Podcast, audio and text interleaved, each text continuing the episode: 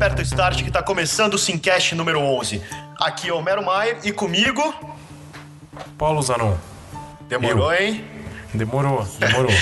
Então, pessoal, é, essa semana tá começando a BGS 2014, o maior evento de jogos da América Latina, que acontece em São Paulo do dia.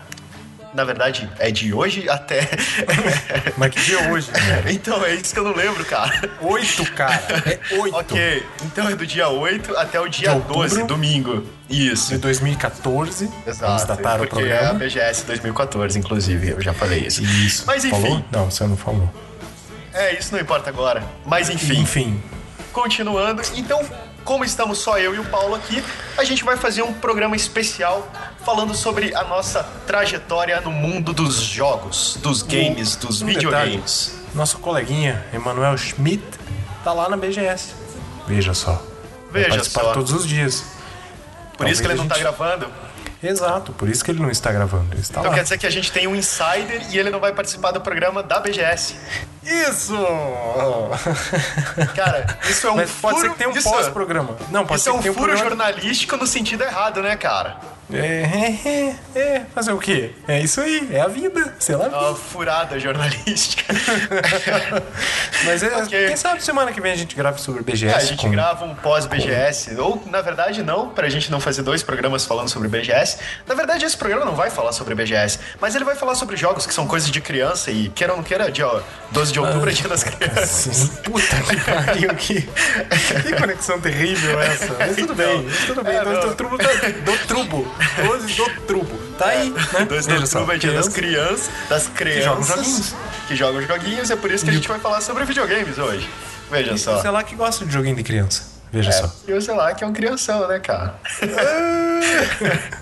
Só porque ele não tá aqui, a gente tá falando assim. É, começando Não, o mas gente programa. podia falar também. Ah, foda-se. fala. A questão é que, tipo, ah, a gente tá aproveitando que a gente tá sem nosso host oficial e eu sou um host de merda, então eu vou usar o E a programa gente inteiro tá que foda. pra caralho, né? É, exatamente. Esse é o clima do programa de hoje. Mas Então é veja isso só, aí, galera. a gente tá com um novo de- equipamento. Por isso Ah, é que tá verdade. tão bom Fale som. aí sobre os nossos microfones, Paulo. Fale aí, Paulo. Então, agora temos dois microfones profissionais. Na real, são três. O Zelac também tem. Vai ficar bom os casts agora. Vocês estão vendo que tá bom.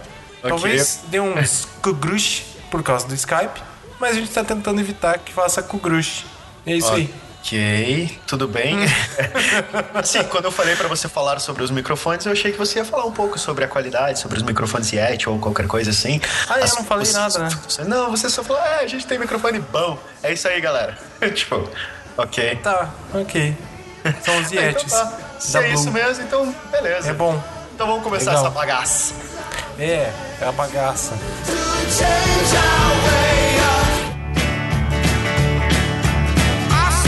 Então, Paulo, pra gente começar o programa de hoje, eu queria primeiro perguntar pra você: qual foi o primeiro jogo ou o Pergunte. primeiro videogame que você teve contato? Hum, não foi videogame, foi computador. Um MSX. Na década de 80, eu tinha 5 anos de idade. Meu irmão ganhou um MSX1 e eu ficava lá, em pé, do lado, olhando ele mexer. Tá, me O explica. primeiro jogo, cara. Calma aí, o primeiro... calma aí, calma aí, Oi. uma coisa de cada vez. Explica primeiro o que é um MSX. Tem muita gente que não conhece, não faz ideia de como ele funciona, aonde ele era ligado, fisicamente como ele era. Então vamos lá, década de 80. Década de 80, Goonies no cinema. Goonies no cinema, computadores não mágico, eram. mágico e Xuxa na TV, e é isso aí. Senta lá, Cláudia. Senta lá, senta lá, Cláudia. E então, os MSX eram computadores da Sony, se eu não estou enganado. E o representante oficial da Sony no Brasil, na época era a Gradiente, ela trazia. Eram computadores pessoais, era um caixotão gigante, tipo um desktop com teclado.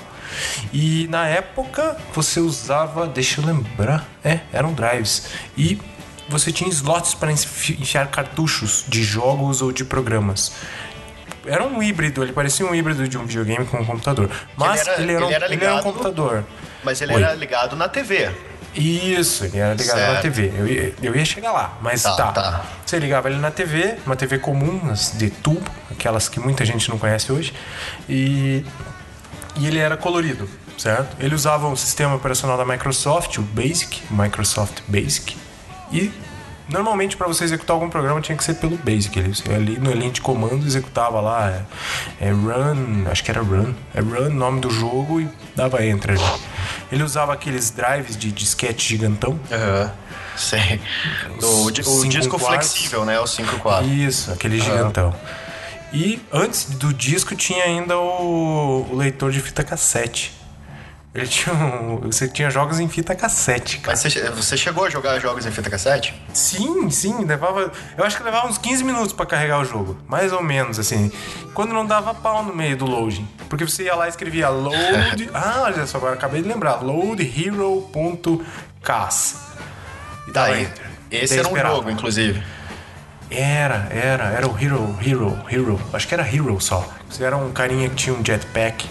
Daí Uhum. você ia voando no cenário, ia tendo que passar pelo cenário e não podia bater nas paredes.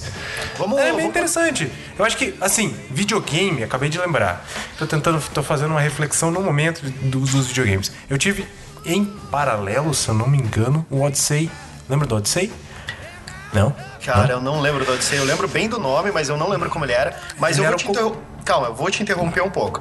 É, porque senão você Sim, vai senhor. ficar, tipo, é, juntando todos os seus videogames em sequência e daí você vai falar do começo até o final do programa e, e a gente vai pular bastante coisa. Então, assim. Sim, senhor. É, Manda.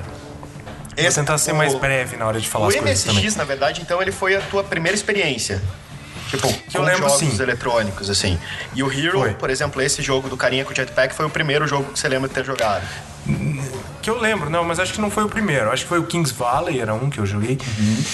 Que mais? Ah, ah, não vou lembrar assim de cabeça, mas eu vou te falando. Mas o Hero é um que tá bem marcado na minha cabeça.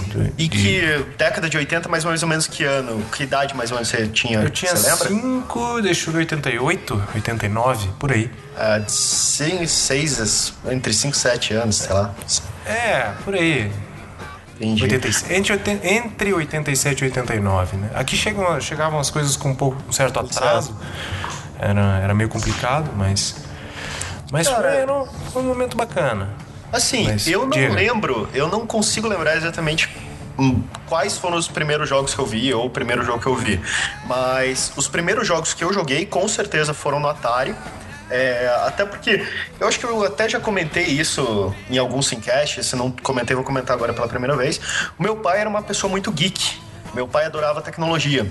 E como eu, eu faço aniversário em janeiro, é, o meu pai ele sempre aproveitava todo ano, quando tinha videogame novo, alguma coisa nova, para usar de desculpa o meu aniversário e o Natal para me dar um videogame. Mas ele me dava videogames porque ele queria jogar videogame. Com total Então- segunda intenção, né? É, exatamente. Então, Entendi. assim, é, lá em casa sempre funcionou bastante assim.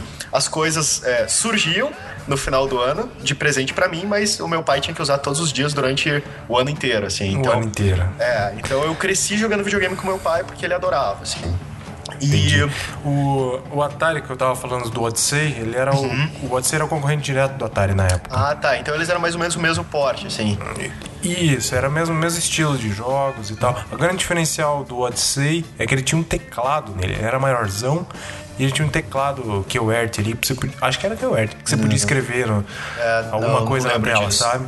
Ah, era É, besteirado. Eu tinha o Atari, aquele Atari clássico mesmo, o preto com plástico canaletado e, e madeira nos botõezinhos ali, Eu sabe? joguei, joguei muito Decathlon, Enduro, né? É, exato. Então, assim, os primeiros jogos que eu lembro são exatamente esses. É o Enduro, é o River Hate. River, Raid, tipo, na verdade, é. tipo, é um jogo que até hoje, assim, na minha memória ele parece muito bonito. Ele então, é muito fantástico, né? é, Na memória. e, e se não eu visse- hoje de novo, né? Não, não não, cara, faz É, muito não tempo que eu não vejo. Inclusive, em 2011 eu comprei nos Estados Unidos aquele é, Atari... Classic, não é? Não, não, Não, ele tipo tem um nome. Flashback. Atari Flashback. Flashback. Ele é, cara, ele é exatamente igual o plástico preto canaletado e tudo, igualzinho, só que numa escala reduzida. Só que quando você pega ele na mão, você percebe que ele é mais leve do que um, do que um pendrive, por exemplo. Ô, louco. Porque, sério, ele deve ter um flash, uma memória flash dentro dele com, sei lá, dois mil jogos de Atari, sabe? E o plástico pra ser o. para ser vintage, assim. Porque ele podia ser um pendrive do, do jeito que ele é. E. eu comprei e dei pro meu sobrinho. E a gente ligou, a gente tava na praia, final de ano, tudo, a gente ligou. E, cara, tinha tanto jogo, mas tanto jogo, para você ter ideia, a gente não chegou a achar ou olhar o River, é, River Raid, sabe? Tipo, foi aquela parada. Você ligou o videogame, tinha milhares de listas de jogos e você não conseguia nem navegar direito, porque o sistema é, é, é o mesmo sistema ainda do, do próprio Atari com aquelas listas com os nomes dos jogos. Assim, cara, a gente ia levar mil anos para achar um jogo lá dentro. Então a gente foi entrando em alguns jogos bizarros, aí a gente ligava numa TV de LED de 42 polegadas, aquele videogame, aí você via um quadrado rosa que ocupava um quarto da tela, outro quadrado verde e uma linha que mexia entre os dois. Assim, cara, era absurdo, assim. Era um terror. Então, não, gráficos terríveis, assim. Que... E na nossa, na nossa imaginação, os jogos eram bonitos, entendeu? Porque Sim. a gente, sei lá, a gente vai projetando Cara, coisas novas que era nas bonito? memórias. Era a caixa dos jogos. Hum. Elas tinham uma arte mega complexa, mega bonitona, era tipo, quase fotorrealista, assim. Isso exato, era bonito. Exato. Aí você pegava aquela caixa, olhava assim, nossa, esse jogo é demais. Colocava aqueles, aquelas duas cores, três que o jogo tinha, assim. Você, eu acho que o seu cérebro Não, imaginava e, o todo, né? Sim, exato, porque isso era um fator muito importante. Porque o jogo ele tinha um conceito, ele tem um contexto todo para o que está acontecendo na tela. Só que você não tem como representar isso graficamente no poder de processamento de um Atari. Então o que, que eles, o que, que eles faziam? Eles desenvolviam uma puta ilustração com todo aquele contexto, o dragão, o cavaleiro, a princesa, o castelo e tudo. Aí você olhava para aquilo e você criava exatamente essa imagem na tua cabeça. Aí quando você ligava o jogo e você era tipo um pixel que tinha uma polegada na tela, cara, você imaginava a ilustração que você viu na capa. Então, assim, na tua cabeça você estava jogando com aquele guerreiro contra aquele dragão e para salvar aquela princesa. Você não era um quadrado cinza batendo num quadrado vermelho para salvar um quadrado rosa, sabe? Então, isso era muito legal.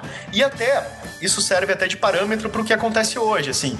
Hoje você é, ver aquele jogo, por exemplo, que às vezes tem até uma capa minimalista, assim, sabe? E, tipo, por exemplo, os jogos do Batman, o Arkham, o Arkham Asylum, o Arkham City, que eu não lembro qual deles que tinha é, aquela capa toda branca, assim, só com os tons de preto, assim, que davam meio que um contraluz no Batman, uma coisa do gênero, assim, que era muito bonita, mas mega minimalista para um jogo que tem um gráfico, tipo, extremamente realista, assim. E, e o pior é exatamente isso. Hoje você vê as pessoas vendo um gráfico extremamente realista e falam, ah, esse gráfico tá meio podre. É, tipo, então, assim, a gente. Que, é outro hoje. É, né? não, é, é completamente, completamente outro. Diferente. E a gente que jogou Atari, hoje, por exemplo, a gente já tá perdendo um pouco dessa como que eu posso dizer, desse, desse fascínio pelo gráfico, sabe? Mas até alguns anos atrás, ali, época do Play 2, acho principalmente, que deu um salto muito grande, ou do, do Play 3, no começo do Play 3, não lembro exatamente qual que foi. Talvez tenha sido o começo Cara, do Play 3 ali com Metal Gear um Solid salto? 4. Sabe quando que foi uma revolução? Foi no PC ainda, com Alone in the Dark, cara. Não, cara, eu tô falando de outra revolução. Eu tô falando ah, daquela é? revolução que veio depois do Half-Life é, 2, por exemplo, sabe? Que você tinha muita expressão é, na, facial mesmo, ah, sabe? Ah, tá. Então tá, aí eu tá, acho que já tá é... mais pra frente, tá bem isso, mais pra frente. Isso, tá, isso. Aí isso já é Play 3, sabe? É, por exemplo, tanto que eu citei o próprio Metal Gear Solid 4, assim, tipo, no... fala tudo em inglês, daí fala 4 no final. É, mas enfim. Metal Gear Solid 4. 4. então, eu podia falar 4. tipo, é isso. então, acho que teria ficado melhor. Mas de qualquer forma, é, você tinha ali expressão facial, sabe? Você tinha tecido, você tinha tinha uma física muito elaborada, você já você tinha, tinha pessoas, esse, o começo desse realismo, sabe, que a gente vê hoje. O começo acho que foi bem no, no, no, começo do Play 3 mesmo, que foi muito espantoso, porque até o Alone in the Dark mesmo que você citou, ou outros muito jogos muito bons assim que a gente teve até seja PC, seja videogame, seja o que for, é, você ainda via bonecos na tela, sabe? Sim. Aí a partir sim. de um determinado momento você começou a ver quase, vamos dizer, quase atores assim, sabe? O personagem é um personagem mais crível. Ele tem, ele demonstra emoções, assim, com expressões faciais e tudo. Só que isso é uma coisa que hoje a gente já tá perdendo um pouco o encanto, sabe? A gente já espera que os jogos sejam assim. O mais, é, o mais realista possível, né? Isso, a gente tá esperando uh -huh. já. Tipo, porra, isso ainda não tá real. Como assim, né? Exatamente. Mas Nossa. tá... Eu mas lembro... Tá, mas tá... Diga, diga. É, não, não, pode, pode falar, depois eu concluo. Não, você olhando alguns jogos e o que eu acho interessante é o seguinte, é, é o que você falou aí, discorreu, mas é, a gente olhava o jogo, nossa, tá muito realista. E quando você vê o salto de uma geração de videogames para outra, você fala, nossa, como era podre, olha como tá massa Ah, agora. É, esse salto, com certeza, o salto tá, tá, tá diminuindo e tá afunilando e cada vez mais a gente tá esperando que fique realista e Pois é. E eu acho que isso é, uma- é um reflexo que existe muito pra gente que jogou Atari, sabe? Sim. Então, que talvez a gente cresceu. sinta um pouco mais esse É, eu acho que a gente ainda né? tem um pouco esse fascínio, sabe? Porque a gente usou muito a nossa imaginação e hoje, por exemplo, a gente tá vendo coisas que a gente antes imaginava reproduzidas. É, eu vejo, por exemplo, eu tenho um sobrinho que, que fez 20 anos agora. Ele. Ele, nas, ele começou a jogar videogame na geração do, do Nintendo 64, assim, do, do 64. E, cara, ele começou a jogar videogame, ele a gente já tava jogando é, 007 contra GoldenEye.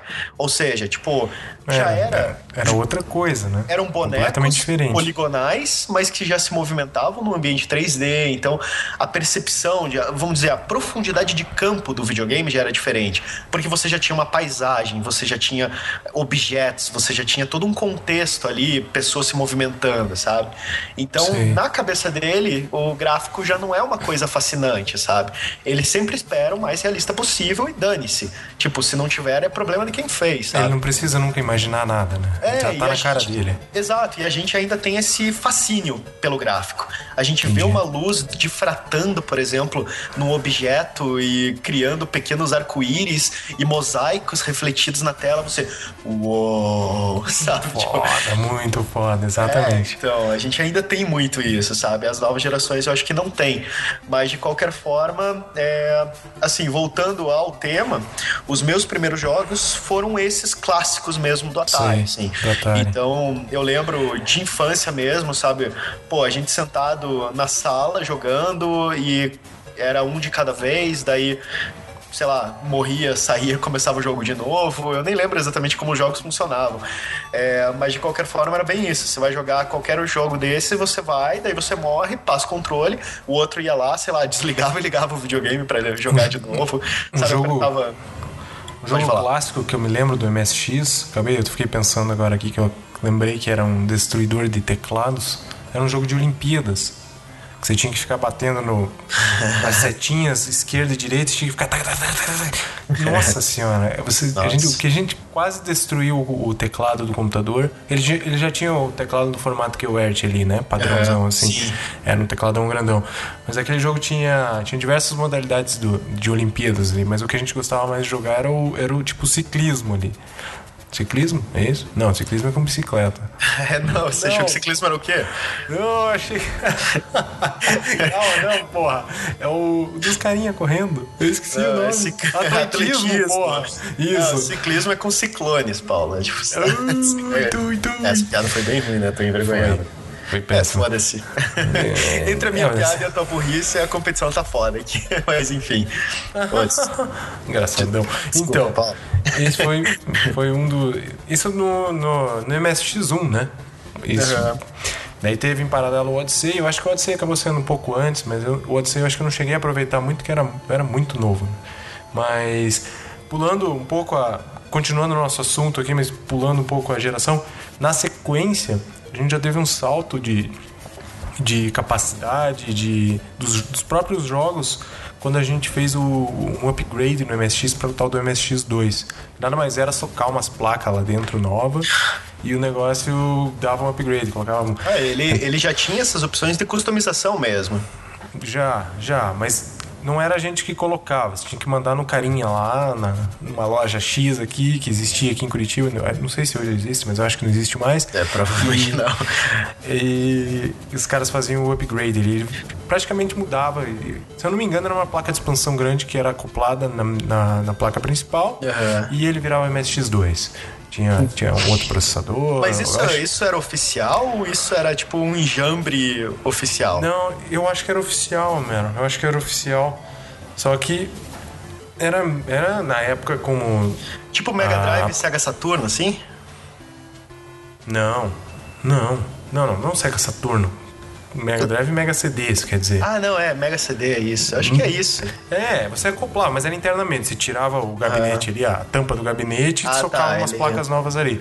Aí Entendi. existiam expansores de memória, assim. Você sabe que essa, essa expressão socavam umas placas novas pra década de 80, ela é muito literal, né, cara? É, exato, exato. pra você ter uma ideia, o MSX, ele, como eram. um, os conectores eram bem, bem arcaicos, digamos assim, eram os conectores grandes e dava mau contato, às vezes o computador não ligava. Aí que dar umas porradas nele. Juro por Deus, você tinha que socar ele. Fazia bah, daí o negócio.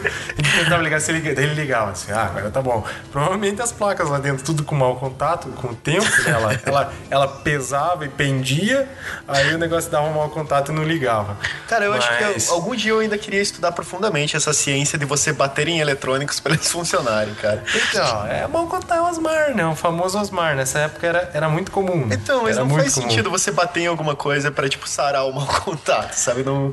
não Faz, cara. Você pluga um- uma tomada na. um- um- uma tomada na tomada ali, entendeu? Certo. Aí você, sei lá, sua empregada veio lá, tropeçou no fio e puxou ela quase inteira pra fora. Você vai Não, ligar, não, mas- liga? cara, Aí você dá é- uma porrada ali, vai ligar, não vai?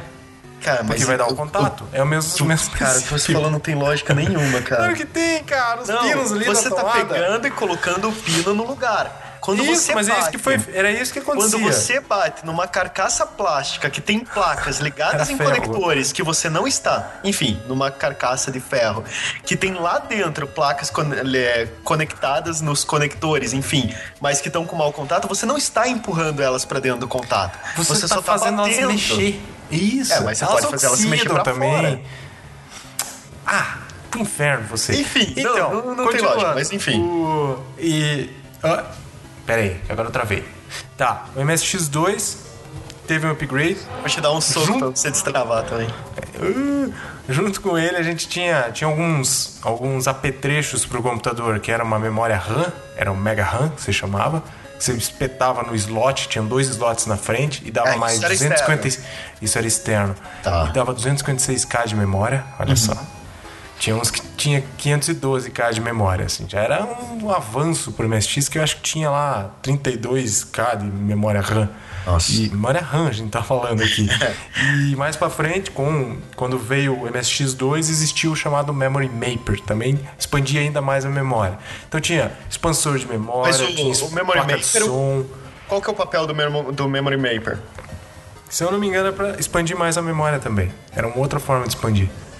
Ah, tá. Era um é- outro cartucho lá que você colocava. Eu não lembro se ele colocava dentro ou ficava.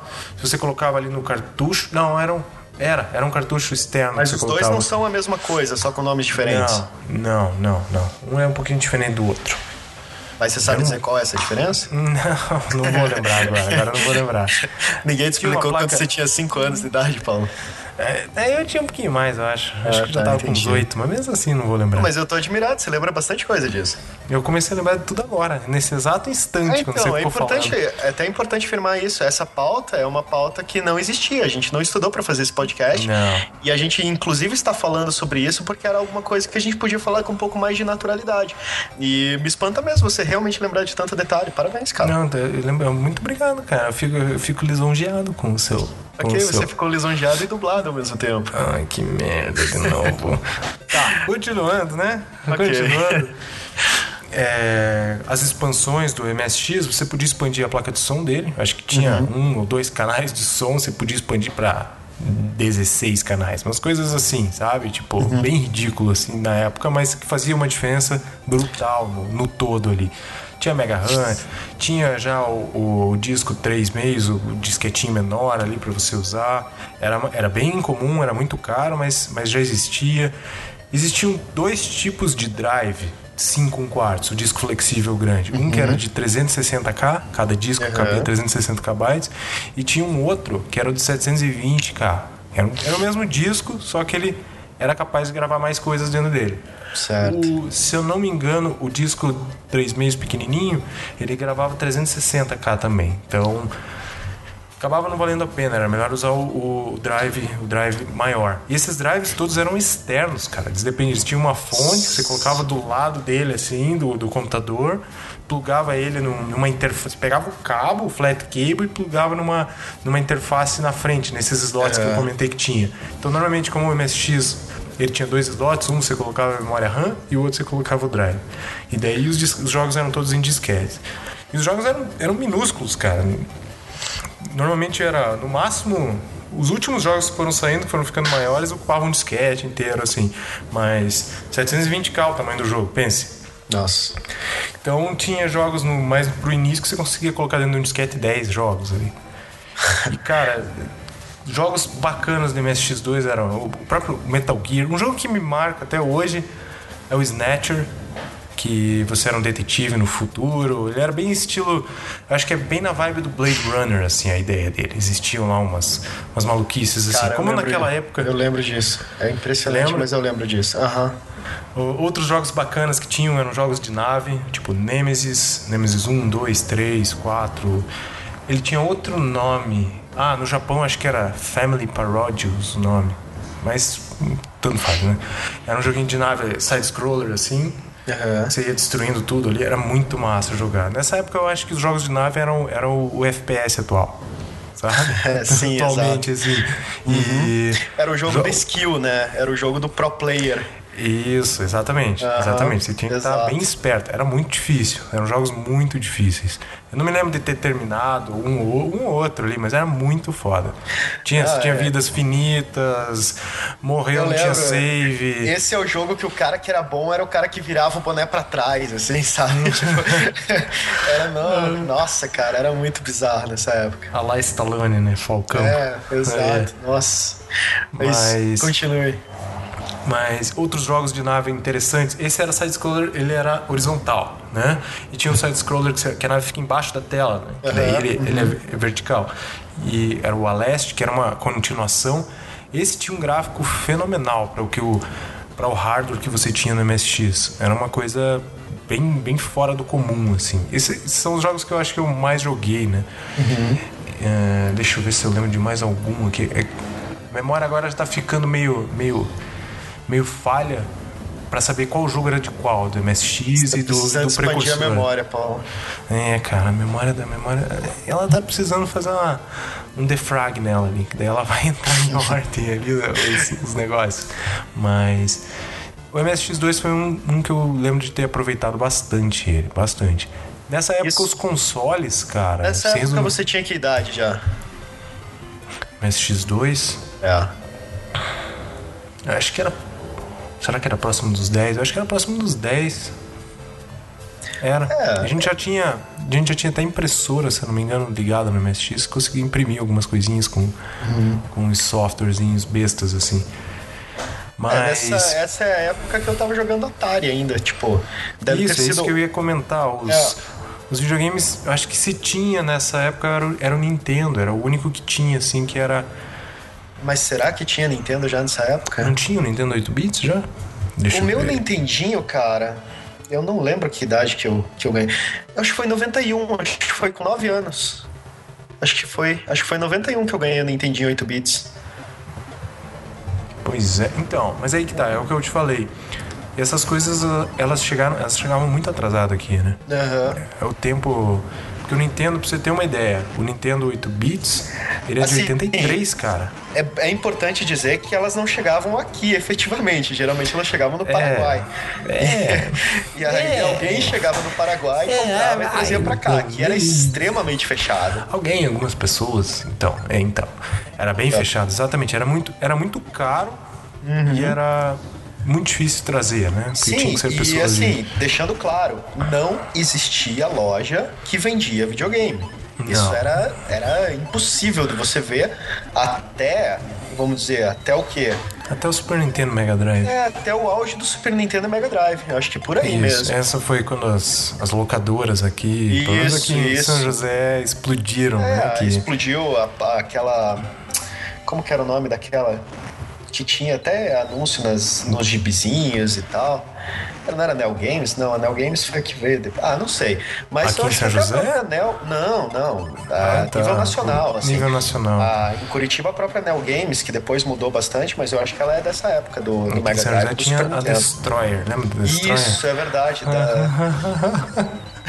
Nossa, cara, Destroyer Nossa. Games. Total, né? Essa, essa eu puxei do, do fundo da, da memória. Nossa, é Mas verdade. voltando à ordem cronológica das coisas, né? Então, MSX2 foi um, foi um dos computadores ali que eu joguei muito, mas muito mesmo. E já existia, como eu falei, já existiam os consoles. O Nintendo 8-bits já existia. Se eu não me engano, deixa eu ver. É, o Famicom, que é o nome dele na, no Japão. Então. Uhum. Só que, como você mesmo falou, era muito difícil você encontrar e comprar. Então, Sim. no Brasil, pelo menos aqui na nossa, na nossa região aqui, o MSX ele era bem, bem usado para jogos. Na sequência, o que, que a gente, o que, que a gente teve, né? Se eu não me engano, já tava para sair, já tava saindo o Mega Drive. Não lembro se já tinha saído o Super Nintendo, mas na sequência veio o Amiga, né? É um Sim. computador pessoal também. Aham. Que é, a gente teve o Amiga 500. Se eu não me engano, na época a gente pagou mil dólares, cara. Era um troço muito Nossa. caro. Não sei como é que meu pai foi louco e comprou. Acho que meu irmão infernizou ele tanto. Porque naquela época a gente era novo. Meu irmão é 5 anos mais, novo- mais velho do que eu. Então, sei lá, na época que a gente tinha MSX, meu, meu irmão tinha 10, 11 anos, eu tinha 5, 6. Tipo, naquela E- época era quase a mesma coisa, entre o teu pai escolher entre montar um, sei lá, uma, um latifúndio cacaueiro ou comprar um computador, assim. Ou tipo. fazer a felicidade dos filhos, né? É, É exato. uma loucura isso. Nossa. E a nossa referência, se eu não me engano, existia um cara, um maluco, chamado Antônio, cara. Eu nunca mais me esqueço desse cara. Era, era o geek da época, assim, o nerd, o uber nerd da época. Esse cara, esse cara sabia tudo de computadores, pessoais, videogames. Sempre que a gente ia na casa dele, ele tinha um computador novo. Por isso que a gente Tá. descobria, sabe? Quem era. Ele, Vamos lá. Quem é Antônio? cara, eu não sei. Ele era o quê? Era amigo do seu pai? am- Tipo, Cara, ele era amigo de um amigo do meu irmão. Amigo de um amigo do seu irmão. Isso, Mas era um cara era- bem mais velho que a gente, assim. Ah, tá, Tipo, acho tipo- que era uns 15 anos mais velho, assim. Isso significa que ele tinha o quê? Uns 25 pra 30. Isso, era, um, era um, meio que um velho, assim. Eu acho que, é, uns 25, eu diria. Uns Esse 25. cara, ele sempre tinha computador com tudo. Cara. O MSX que ele tinha, tinha todas as expansões com tudo. Você ia na casa dele, Minha você criança ficava... de 10 anos na casa dele. Cara, eu não sei como é que foi que a gente ia lá. Eu era muito pequeno, cara. Era foda, é foda. Tem flashes da casa desse cara que era o caos, assim. Era o caos. era uma zona a casa dele, assim. É E, mais tipo, ou menos a morava- mesma coisa do que você imaginar, tipo, o porão do Kevin Smith, por exemplo. Isso, é por aí. Exatamente. É Eu por sei aí. lá, e um cara de 20 aqueles- anos morando ainda com os pais ali, 25 anos morando com os pais. E com aquele caos, assim. Você só ouvia uns griteiros, assim, umas porra. eu entrava naquela. Eu entrava junto com meu irmão. Não sei como é que meu irmão me levava nessas coisas, né? Mas a gente É. ia lá e o cara demonstrava. O Amiga tinha, na época, como ele era muito superior graficamente em todos os aspectos, tanto vídeo e áudio, com relação ao que existia na época. O PC na época era, um, era mainframe, cara. Era, era XT, era umas desgraças de uns PCs assim, sabe? Tudo tela verde, tudo. Ou no máximo um monitor CGA, que, que são poucas cores. Era terrível, então você nem, nem falava em PC. E o Amiga era, era o. Era o que era usado muito para editoração eletrônica, para coisas audiovisuais. Ele tinha muito, naquela época, os demos, demonstrações de, de, de jogos, demonstrações visuais, assim, os caras faziam umas umas maluquices, tipo umas bolas com, com efeitos de espelho girando, sabe? Aham. Que nem benchmarks hoje a gente, às Sim, vezes- sim. às vezes a gente põe para rodar, aquilo existia ali, eram uns vídeos, muita coisa com áudio. Uhum. Na época o Amiga podia conseguir tocar uns arquivos chamados .mod, MOD, que e, se eu não me engano o mod ele tem alguns alguns instrumentos gravados dentro do arquivo, daí ele consegue tocar melhor, o MIDI, algumas coisas assim, sabe? Algumas Mas faixas ali. E no, no, no, no âmbito dos jogos, assim, o que que tava rolando no, no Amiga, por exemplo? Já que ele já tinha esse processamento, esses gráficos e esse som Cara, estonteante. né? O, o grande esquema do Amiga é que muitos jogos que tinham no. Alguns jogos que tinham no Fliperama, você tinha no Amiga. Altered Ah, Beast era um que tinha no nossa, Fliperama e saía pro, saiu sim. pro Amiga. O gráfico do Amiga era muito melhor que o do Mega Drive na época. O Cara, som do Amiga. Agora você acabou de abrir uma aba completamente nova e completamente hardcore desse assunto, cara.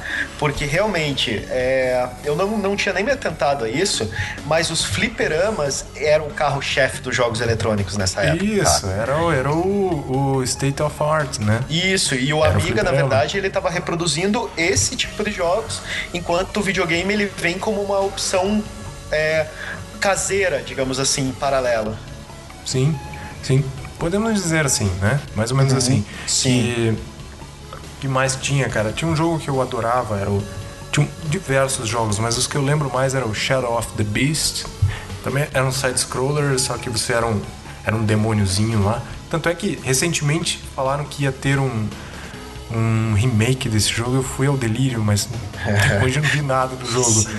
E que mais que tinha, cara? Tinha, tinha os jogos de corrida, o Lotus. Era. Lembra do, do Top Gear? Não, Top Gear não. Como é que era o nome do jogo do Super Nintendo de carro? Que você via de trás assim. Cara, é- merda. Bem, lembra, sabe Calma. esse estilo de eu jogo? Sei, você- eu sei, sei. E eu joguei muito. Eu tô tentando. Top Gear? Eu acho Não. que era Top Gear mesmo, cara. Não era Top Gear mesmo? Acho que era. Eu acho que era Top Gear. É, era Top Gear. É, era Top Então, Gear mesmo. Aham. Antes do Top Gear existiam os Lotus. Lotus Spirit, Spirit, Aham. sei lá como é que os caras. Cada um falava de um jeito o nome do jogo, né? Criança não sabe falar porra do Sim. jogo, não do jogo direito. E que eram com carros da Lotus, né? Outro Uhum. jogo fantástico. Esse era, na época, era o melhor jogo de futebol que tinha. Era o Manchester United. Era o nome do time, o nome do Aham, jogo, cara. sim. Cara, era muito bom. E só tinha os times europeus ali, sabe? Não lembro nem se era da época. Não existia, update em jogo, não existia porra Não, nenhuma. não, Então, não existia nada. não, então, que mais, cara? Nossa, era, era- Hoje, se você for olhar a biblioteca do Amiga, era muita coisa. Todo mundo lançava os jogos pro Amiga, porque era muito, muito, muito bom, né? Ele, ele, se eu não me engano, ele, ele era o, o único que conseguia colocar 64K. De, não, 4.096 cores simultâneas na tela. Nossa. Uma coisa assim. É muito pouco, né, cara? Não é nada É. isso. Não, ele tinha é- algumas. Hoje não é comparado com, com o que a gente tem hoje não é nada, mas comparado com a revolução que foi pular, por exemplo, do Atari pra isso, é inacreditável já. Sim. É uma coisa impressionante, cara. Uma coisa impressionante, porque. Acho que os- o, o MSX conseguia colocar 256. É umas coisas assim, tipo, eu não vou lembrar os números exatamente, mas a paleta de cores era bem limitada. Tanto é que por isso que os jogos tinham aquela coloração meio esquisita, sabe? Parecia um GIF Sim. né? É. Tinha cara de GIF os jogos, assim. Mas. que mais, cara? Os, que eu tava falando dos demos. Tinha um demo de um jogo chamado. Como é que é? Ah, oh my. É Killing alguma coisa, cara, o nome do jogo, que era um robozinho tipo o ED209 lá do, do Robocop. É isso, né? ED209, né? Cara, não lembro o nome do robô do Robocop também. Sabe qual que eu tô falando? Que tem as, as machine guns assim Não, do eu lado. tô dos ligado qual é o robô, mas eu não lembro o nome dele. Killing the Name, eu acho que é. Não é música, não. É. É, eu acho que Killing the Name, deixa eu, deixa eu até ver aqui. Mas. Não, não é Killing the Name, whatever. Não importa.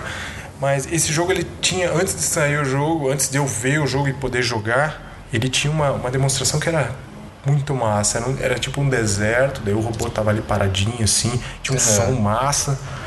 De repente o robô começava a girar os negocinhos assim, e começava a tirar. Eu não me lembro de mais nada, mas era, era fantástico naquela Mas época. isso você tipo ouvia- side-scroller ou o quê? Isso era o demo, cara. Era uma apresentação do jogo. Assim, mas- era tipo como se você estivesse mandando renderizar alguma coisa e você tava assistindo um vídeo renderizado, uma apresentação só. Ah, não era tá, o era- jogo. ela o era- jogo mesmo era um side-scroller que você era um robozinho e ia atirando em todo Isso. mundo e Aham. existia um objetivo, né? Graficamente era, era muito bom. Também. Essa demo, pra então, ela era tipo uma animação, assim, ela não... isso, uma animação. É essa palavra que eu tava tentando lembrar. É uma animação do jogo, assim. Mas não, tava, não existia aquele, o conceito de você usar a engine do jogo pra Sim, fazer o negócio. sim, exato, Era um negócio aham. todo É pré-renderizado. o mesmo, é o mesmo e- princípio da, da ilustração da capa do jogo. É você criar um visual que a pessoa vai se encantar pra depois quando for jogar, usar o poder da imaginação. Até eu vou colocar no post esse, essa apresentação que eu tô falando, mas ela era, era muito boa, cara. Era, era muito bacana. Legal. The Killing Game Show o nome do jogo. The Killing Game Show. É, é, é um marco na história do Amiga, assim. Sem contar as, as animações que não tinham nada a ver, assim. Era, como eu falei, eram bolas, esferas girando, refletindo, apareciam umas paisagens, umas músicas. Era, era bem marcante. Cara, se for falar de Amiga, a gente fala até, até não querer mais. Pois Um é. jogo, ah, outro jogo que me fez ficar bem louco com a Amiga era, o- é o Lemmings, cara. Lemmings, Nossa, né? esse é bem da. Nossa! Ah, e o Amiga tinha mouse, cara. Ele já é tinha verdade, meu mouse. amigo tinha mouse. Isso eu A amiga lembro. tinha dele. mouse e um e o drive 3 meios ali que cabia Era 1.44 mega. 1.44, cada- isso. Isso. E a, a formatação do disquete do Amiga, o sistema de arquivos era diferente do PC, o drive era diferente, era cheio da- das viadagens, assim. O Amiga 500, que era o que eu tinha, não sei se você chegou a ver na, na casa, o que eu tenho lá, eu ainda tenho, né? Ele era o tecladão e tudo acoplado em uma peça só, junto com. Ele era bem compacto, sabe? Sim. E você podia ligar a impressora nele, podia ligar o mouse, ele já tinha porta paralela, porta serial. E também ele, podia, ele poderia ser ligado na TV ou em um monitor. Só que daí Nossa. o monitor colorido era muito difícil você achar e era É, caríssimo. então. Era caríssimo. A gente sempre ligava no, no- na TV mesmo, continuando a, a ideia. E ali. é engraçado até porque a, a tua trajetória, isso era até uma coisa que eu não sabia, mas a tua trajetória ela foi bem diferente da minha, assim. Eu vinha jogando Atari, é, inclusive nessa época, como tinha esse negócio que eu falei que meu pai era muito geek, então ele comprava videogames no- novos praticamente todo ano. Cara, a gente teve várias e várias versões do Atari. Inclusive aquelas versões com jogos na memória, que você não usava mais o cartucho, daí tinha vários jogos, daí você só ficava dando reset cada vez ele entrava num jogo novo. E teve inclusive um dos Ataris que a gente comprou que ele tinha aquele problema de, de sistema que tem o PAL, PAL-M, PAL-N, NTSC, essas coisas assim, e o videogame ficava preto e branco só na nossa TV, sabe? Então por um ano praticamente, foi um desses que tinha vários jogos na memória, a gente jogou videogame preto e branco, assim, foi porque eu não sei o que aconteceu, se o videogame anterior estragou, daí meu pai comprou um novo, daí deu esse problema e por um ano a gente ficou jogando videogame preto e branco, assim. É até, eu acho que talvez seja um ano que eu tenho lembranças tristes da infância, assim, sabe? Tipo, não tinha Sei. cor no meu videogame. Que Mas- terrível. é, então. Mas o- aí. Eu acho que, só te interromper, isso era um problema geral com a Uhum. conversão. Porque o Amiga também era NTSC. Aí ele Uhum. tinha um, o Amiga A520, que era um. Era, cara, era um conversor. Você tinha que Uhum. ligar. Da própria Amiga, da própria Commodore, né? A produtora da Amiga. Sim, sim. Você tinha que acoplar ali numa saída, que daí saía aquele cabinho. Aquele cabinho de antena ali que você ligava na TV, assim. Com os Ou dois já- garfinhos, assim, que você quer dizer? Isso, você podia ligar Aham, assim. que você ou você parafusava atrás da TV. naquele trocinho, assim, que tinha, É, um, tinha um outro negocinho. Isso, exatamente. Nossa, dava- se sua TV fosse foda o suficiente pra ter um cabo, uma entrada RCA, né? Uhum. Aquela entradinha ali, dava pra você ligar o amigo ali também. Mas o que? TV RCA nessa época Cara, era só aquelas muito. TVs que eram um móvel inteiro de 90 polegadas. É. Eu acho É, que não eu tinha que. TV RCA sem ser essas. Porque eu Não. ainda lembro que essas TVs, quando eles lançaram, eles falaram que ela tinha não sei o que RCA e blá blá blá. Fizeram toda uma eu menti dela. pra você, cara. Esse, Aff. amiga, esse A520, A520 que eu te falei, Aham. era só saída pra TV, que era, que era diferente. Eu tinha que ligar num conversor para o MNTC. Agora que eu lembro que tinha um conversor em cima da minha TV, assim. Ligava nele, É, ligava então. o conversor, ligava tudo, daí ficava colorido o negócio. É, então, e eu passei um ano jogando videogame preto e branco, cara. Olha que tristeza.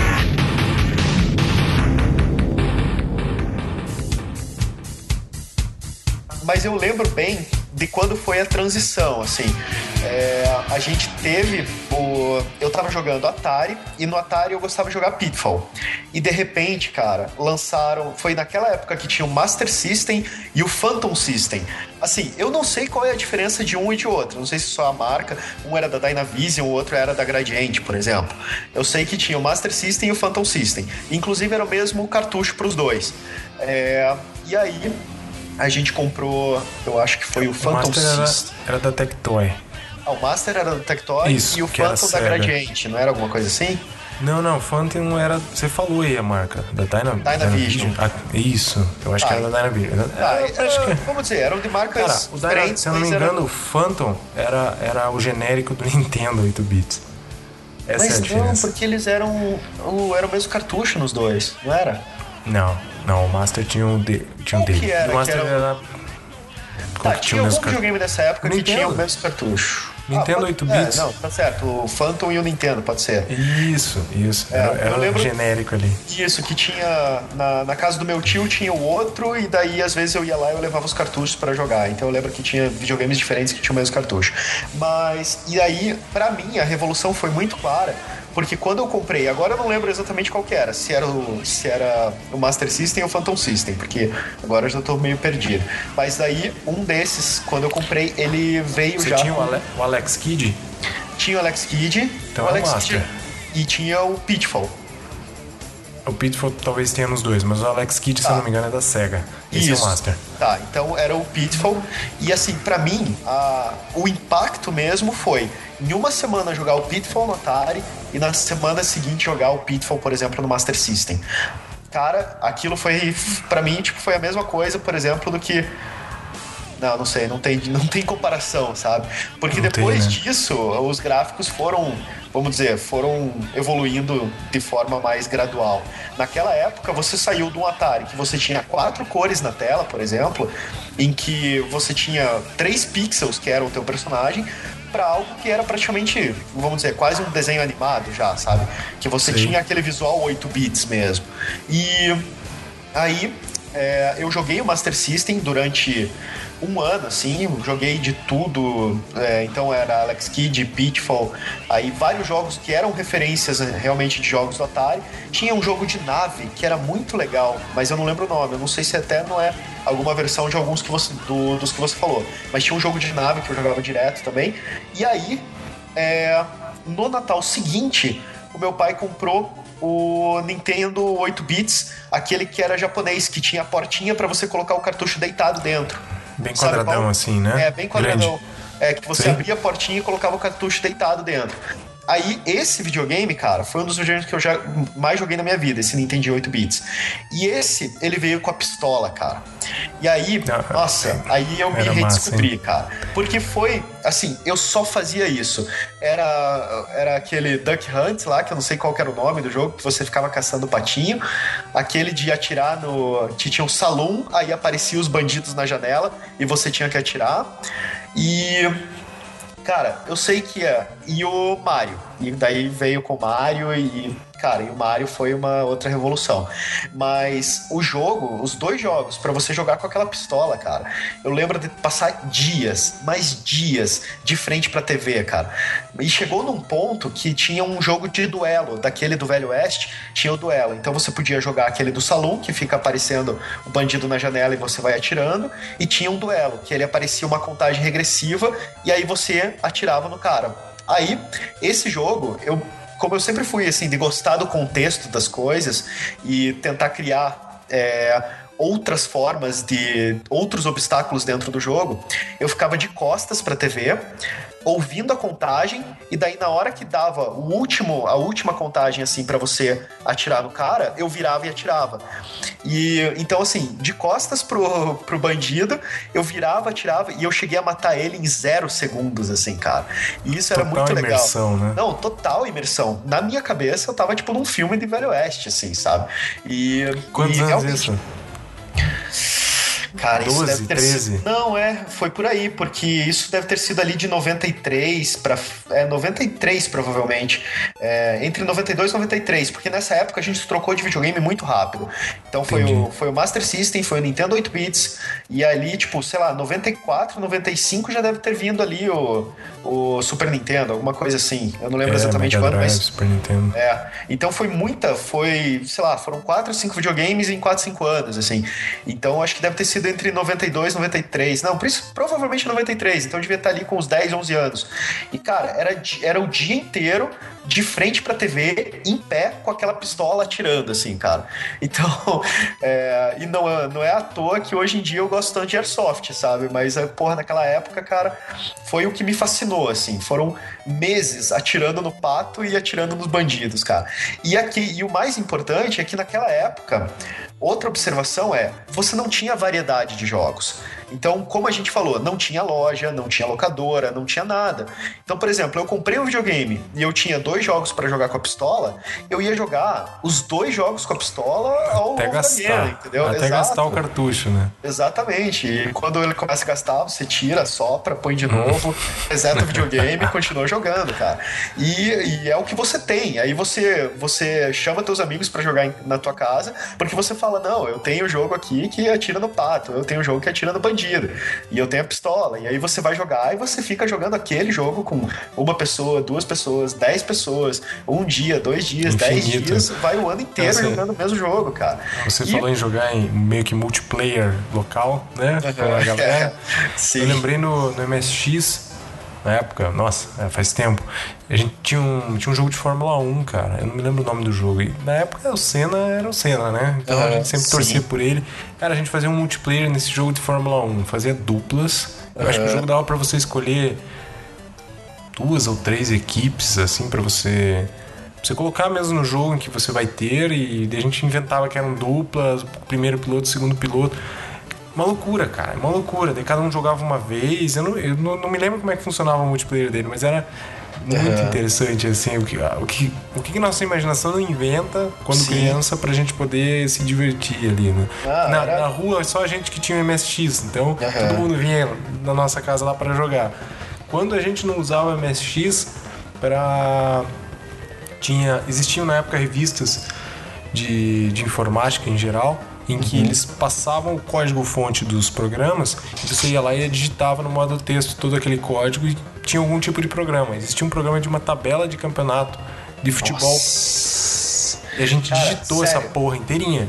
Tudo Cara, ali. isso que você falou é muito, muito, muito geek, cara. E eu Total. acho que, cara, quase ninguém deve saber que isso existe. Que existiu, na verdade, né? Não, a gente Mas- pegava.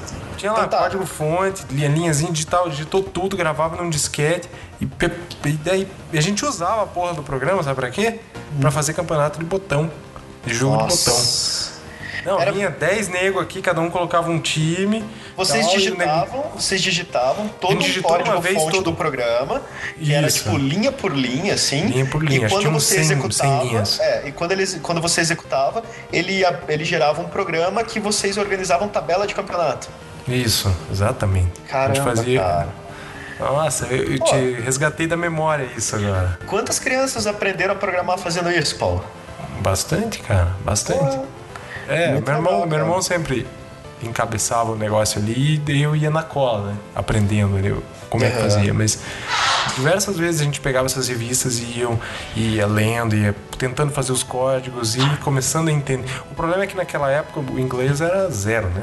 Nossa. Ah. Tipo, era terrível, terrível. Então, a dificuldade era bem grande para você conseguir entender que um print ele ia imprimir uma string na tela, algum texto na tela, sabe? Sim. Então, com o tempo você vai aprendendo, mas É, você entender print, screen, array.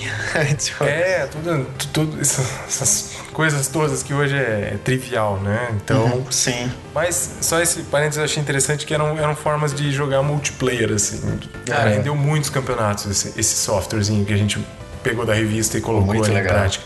Muitos campeonatos. Mas, voltando ao seu Nintendinho e sua pistola. Não, então, aí assim, eu, eu descambei pro lado da Nintendo, né? Então veio o Nintendo Sim. 8 bits. Do Nintendo 8 bits, é, o que me marcou mais mesmo foi a, foi a pistola e foi o primeiro Mario, né? Então. Ah, sim. é, que queira ou não queira, era um jogo realmente muito envolvente, digamos assim. É, você tinha uma dinâmica muito legal, acho que talvez assim o que me lembre mais dele é a questão do timing mesmo do jogo, sabe? De você pular, pular na cabeça dos bichos, sabe? Aquela coisa toda, um jogo mais frenético, sabe? É, Sim. Era uma coisa que chamava muita atenção. E, E é, exigia bastante habilidade, né? Sim. Tempo, tudo, e aquela, tudo ali. e aquela ideia assim de ter é, partes secretas no mapa, você mudar de mundo, sabe, de reino para reino, e aí você saber que tem uma área secreta e você pular uma parte do jogo porque você acessou uma área secreta, sabe? Sim. Então isso na imaginação de uma criança dava a entender que o universo do jogo ele era muito maior e mais complexo do que ele realmente era. Ele não era mais aquele caminho planificado com meia dúzia de, de obstáculos que você tem que dar aquele tirinho na hora certa, sabe? Ele Sim. parecia ter mais camadas, sabe? Porque você pode fazer isso e você vai chegar até aquele lugar, ou você pode entrar aqui e você vai pular daqui para lá. E aí começou outra coisa muito legal que a gente vê muito até hoje, que foi o o buzz, entendeu? Porque você tá jogando Mario, aí de repente tem outra pessoa que já jogou Mario e o cara viu alguma coisa no jogo, ele sabe onde tem uma vida escondida, ele sabe onde tem alguma outra Ah, coisa sim. que você não sabe. E aí ele fala: Tinha internet, ah, né? E o ex-. Exato. Não, não existia internet, não existia walkthrough. Nessa época, até mesmo as revistas de videogame, acho que elas estavam só começando. É, Sim, sim. é, se tinha, E era mais começando. notícia, né? Era mais notícia, É. um review bem simples de algum jogo. Exato. Então, assim, era um universo games, muito pequeno. E aí, de repente, Power. você ia jogar com alguém e ele falava: Cara, tem uma vida ali. Tem, como assim tem uma vida ali? É, se você pula aqui, você bate ali, cai não sei o que, você pula, você sobe acima do, vamos dizer, do, do teto do jogo, e aí Você você, entra numa tela, parte. né? É, você sai da tela, daí você entra numa parte que tem uma vida. Daí você. Uou! Sabe? E você acha que tem isso em todos os lugares, que você só precisa achar. Então você começa a explorar mais a tela, sabe? Você começa a realmente explorar todas as Todos os possibilidades. É, bater com a é cabeça em todos os tijolos. O coitado do Mario deve ter hematomas que nunca vão se curar de É. tanta cabeçada que ele dava em todos os tijolos possíveis. E, ah, e tem isso também certo ali. tinha tijolos que não eram marcados, que você batia e saía 10, 20 moedas, assim. E Sim. você nunca ia bater porque ele não estava marcado. Então, esse tipo de coisa escondida, ele primeiro, ele criou uma curiosidade e uma noção de camadas muito grande no jogador. Segundo, ele gerou o buzz, que era o fato que você tem uma razão para conversar sobre os jogos com teus amigos, porque você pode descobrir coisas que outra pessoa descobriu e você não. Então, assim, isso ampliou muito o universo com o Mario. Você viu possibilidades, você viu uma dinâmica que você nunca tinha visto antes. Porque antes eram quadrados na tela. Quadrado azul é bom, quadrado vermelho é ruim. E era isso, era um código cromo era um, um código de cromologia ali que você entendia em dois segundos e você repetia aquela mecânica all over, entendeu? Aí de Sim. repente com o Mario você descobriu que tinham coisas ali a mais do que o seu, os seus olhos poderiam ver, entendeu? Isso foi muito fantástico. Então nessa época além da pistola, veio essa primeira sensação de ter coisas a mais no jogo com o Mario.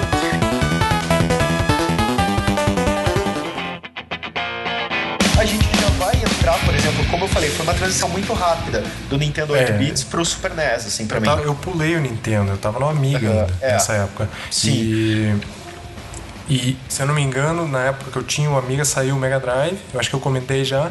E Uhum. Mesmo assim, o Mega Drive ainda não conseguia a capacidade que o Amiga tinha. Então, Sim. permaneci no Amiga. Aham. Aí eu acho que você ia comentar que veio o Mega Drive, veio o Super Nintendo. Isso, e eu né? acho que o, o importante de quando chegou o Mega Drive e o Super Nintendo foi que pela primeira vez a gente identificou a bipolaridade do mercado, entendeu? E na verdade surgiu o mercado. É, o mais importante do lançamento do Mega Drive e do Super Nintendo aqui no Brasil é, foi que quando os dois videogames chegaram, chegou o mercado. Então, o videogame tinha para vender, tinham lojas, tinham locadoras de videogame, tinha revistas sobre videogames. Isso. Então, assim, Lá isso fora já foi. existia muitas revistas, né? Já Isso, tinha, aham. se eu não me E- engano, é Electric Game Monthly existe Isso. desde, desde sempre. Electronic A EGM, Game Monthly, né? sei lá. Electronic. É, EGM. Então, ela era bem forte lá fora. Mas como era, nosso mercado era muito fechado, era muito difícil de você Sim. ver. E quando você ia viajar, sei lá, de avião, nessa época que você ia no aeroporto, existiam essas revistas. Uhum. E era lá que tipo, você pegava aquela revista e você, uau, a revista era um livro, assim, Sim, sabe? era, ela Que eu acho era grossona, assim, tipo, praticamente brochura, assim, sabe? Isso, e você, olhava aquilo, olhava uns jogos assim, que jogo é esse, meu senhor? Assim, Não, negócio- você, você não imaginava que aquilo existia até você pegar uma revista dessas em inglês, Isso. assim, era, Não, era- uma era coisa fantástico. fantástica. Então, o fantástico foi que junto com isso, é, duas coisas aconteceram. Primeiro, abriram as locadoras de videogame. E as Sim. locadoras de videogame, elas não eram só é, locadoras que alugavam os cartuchos. Elas tinham bancadas com Mega Drive e Super, e Super NES para você pagar por hora para você jogar. Isso já foi uma A revolução. lá, a lá fliperama, né? Que não É. tinha, aqui pelo menos na nossa cidade, aqui não era muito comum fliperama. Pelo menos Não, e- eu não me lembro disso. É, Eram embora em tivesse- shoppings grandes que tinham Sim. fliperama, lembra? Mas embora tivesse alguns na rua, que nem, por exemplo, é, perto ali da, da nossa casa, tinha aquela lanchonete, a Pachetes, que tinha fliperamas. Ah, só tinha? Que, tinha, tinha. Só que o, o- naquela época, o fliperama, ele ficava perto das mesas de sinuca, num lugar que vendia Ah, bebida entendi. alcoólica. Então, É, numa era aquela criança não era parada. bom ir. Não, era assim, a gente com 12, 15 anos no máximo, não, 15 anos nem fodendo. Com 12, 13 anos nessa época, talvez 14, a gente não entrava nesses lugares ainda. Esse era, pô, era um lugar Entendi. que os caras que tinham 20, 20 e poucos anos estavam jogando fliperama e sinuca ao mesmo tempo e bebendo, entendeu? Fumando, bebendo, né? Aquela então, loucura, assim. Não, exato. Tanto que o salão da, da, da lanchonete era super escuro, assim. Então ficava aquelas luzes só em cima das mesas de sinuca e as luzes Anos dos 80, 90, fliperamas. né, cara? Exato. Então, assim, não era um lugar que a gente ia. Eu ia lá porque o dono da Pachetes era, era pai de um amigo meu. E esse meu amigo, ele fazia os aniversários dele lá. Então, mesmo no... o que é engraçado, assim, é que mesmo no aniversário dele, com, sei lá, uns 10 carinha lá, tipo, amigo dele, de 12, 13 anos, jogando fliperama, o lugar ainda tava cheio de gente bebendo e fumando e jogando sinuca, entendeu? Que então, beleza, hein? o pai dele não Que fechava bom. a parada pro aniversário dele, ele só deixava a criançada entrar, entendeu? É, mas assim, então o fliperama era um pouco mais restrito mesmo nessa Sim. época. Até no, no Nerdcast eles fizeram um programa que falava sobre a era do fliperama e o pessoal do Nerdcast, que é um pouco mais velho que a gente, comentava que mesmo pra eles o fliperama era um lugar meio barra pesada ainda, sabe? Era, era então, complicado. É, exato. E então assim. Se eu não me engano, a- o fliperama, assim como o fliperama, a gente ia até o Miller pra poder jogar É, exato. aqui. No né? Shopping Miller, que é um shopping bem tradicional aqui em Curitiba, ele tinha Isso. no subsolo dele uma área com fliperamas, que a gente Isso. jogava bastante. Eu, claro, mais uma vez por causa do meu pai, quando minha mãe queria ir no shopping, meu pai, ah, vamos, lógico que vamos no shopping. É. Aí, enquanto ficava minha mãe e minhas irmãs vendo loja, meu pai me carregava lá pra baixo e a gente ficava jogando fliperama, assim. Então, isso era outra coisa bem legal, né? Mas, então, as locadoras de videogame, elas eram Elas muito bacanas por causa né? disso elas explodiram, era filas assim. Você tinha aquelas cadeirinhas na frente de uma TV ligada a um videogame. Você tinha cinco Super NES de um lado, cinco Mega Drive do outro e paredes forradas E de cartucho que você pode escolher. ali. Exato. E você vai até a parede e você escolhe esse jogo. Aí você vai lá, coloca no videogame e joga o jogo que você escolheu, assim. Então isso dava um dinamismo muito grande. Diferente de você ir no fliperama, que você tinha, sei lá, 10 máquinas que você vai jogar várias vezes, sempre os mesmos jogos, ali cada dia tinha mais jogo na parede. Você tipo, podia pegar um jogo que você nunca ouviu falar, nunca viu, não sabe o que é e falar: esse, eu quero jogar esse. Isso. Sentava e jogava que era- sei lá, que 15 acontecia, é, jogar uma hora, né? Normalmente era por 15 hora, né? minutos, meia hora, uma Isso. hora, não sei qual que era a fração ali, mas você vai jogando e vai pagando, né? Então, e não era Isso. caro ainda, era uma coisa que tinha, era, era barato até, pelo que eu me lembro, porque era uma coisa que bastante gente ia, todo mundo podia, entre aspas, jogar, né? Então era muito mais barato, claro, do que você ter um videogame ou comprar jogos, porque inclusive a locadora, ela tava te alugando jogos, mas comprar jogo ainda era muito difícil naquela época. Na própria locadora, depois de um tempo eu comecei a ver jogos à venda, mas no começo era só para alugar. Então, Eu não me é, lembro desse detalhe. Esse não. é, no começo era mais para alugar e acho Era que muito. É, pois é. Continue, foi mal. Pois é, e depois de um tempo que eles começaram a vender. Então, é, e até mesmo os próprios videogames, no começo você ia lá e via os videogames para pra jogar lá. E se você quisesse comprar o videogame, eles até, tipo, vendiam para você. Mas aí o cara, ele pegava o teu nome, fazia encomenda e provavelmente o cara buscava no Paraguai para vender para você. É, então, era caríssimo, que, era é, caríssimo o videogame. Sim. Exato, era caríssimo e, e, não era assim a pronta entrega, tá aqui na vitrine. Às vezes até não. acontecia de ter, mas era raro. Geralmente o cara da loja ele, ele encomendava para você e você buscava na loja depois, assim. Isso, tinha então... que esperar o, o, o moambeiro de plantão ir, que levava um tempo, o cara uhum. trazer torcer para ele não ser pego, né, pela receita e ser apreendido, assaltado, sei lá. Sim. Mas era, era, era, era legal. Eu lembro nessa época que você falou que a gente ficava jogando. Ah, calma, só, deixa eu falar, só deixa eu falar mais uma coisa rapidão, daí eu já libero para você. Tinha Fala. uma segunda coisa, que eu falei que duas coisas foram muito fantásticas. A segunda coisa é que pela primeira vez eu vi um anúncio de videogame na TV. Foi o anúncio do Super Nintendo, cara. O Super eu Nintendo. Do, eu lembro dos do Mega Drive, cara. Até. Então, eu TV. lembro do Mega Drive também, mas Tinha eu lembro. propaganda primeiro... do Altered Beast, eu acho. Nossa, eu acho que eu era uma propaganda. Disso. Eu faz, lembro faz disso. tempo. É, então. Nossa. Do Super Nintendo eu não me lembro, mas já que então, você tá do falando. Do Super Nintendo, o que ele mais me impressionou, olha como era a cabeça de criança na época. Principalmente assim, eu sou designer, então a vida inteira eu sempre é, tive muita sensibilidade visual, né?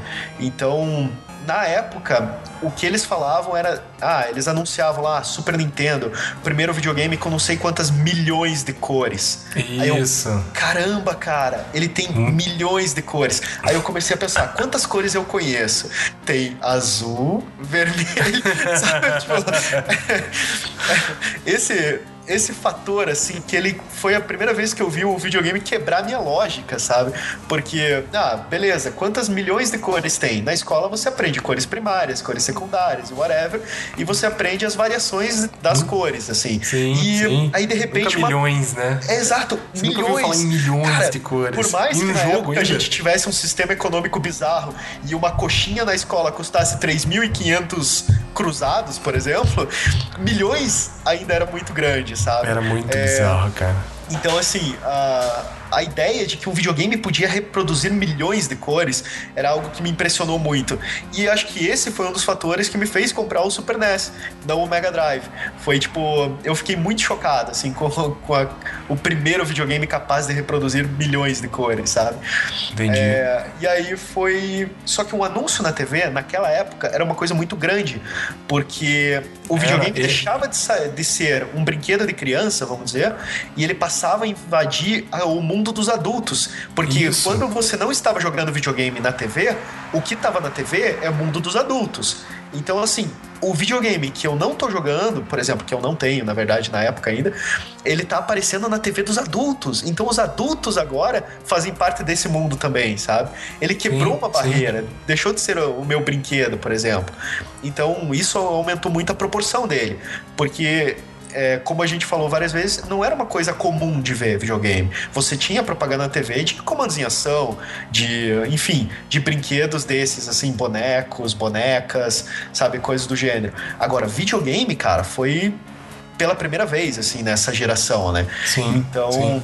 essas duas coisas me impressionaram. O videogame ele passou a fazer parte do mundo real, físico, com as lojas, com todo mundo jogando, com milhares de jogos numa parede que você podia escolher e jogar na mesma hora.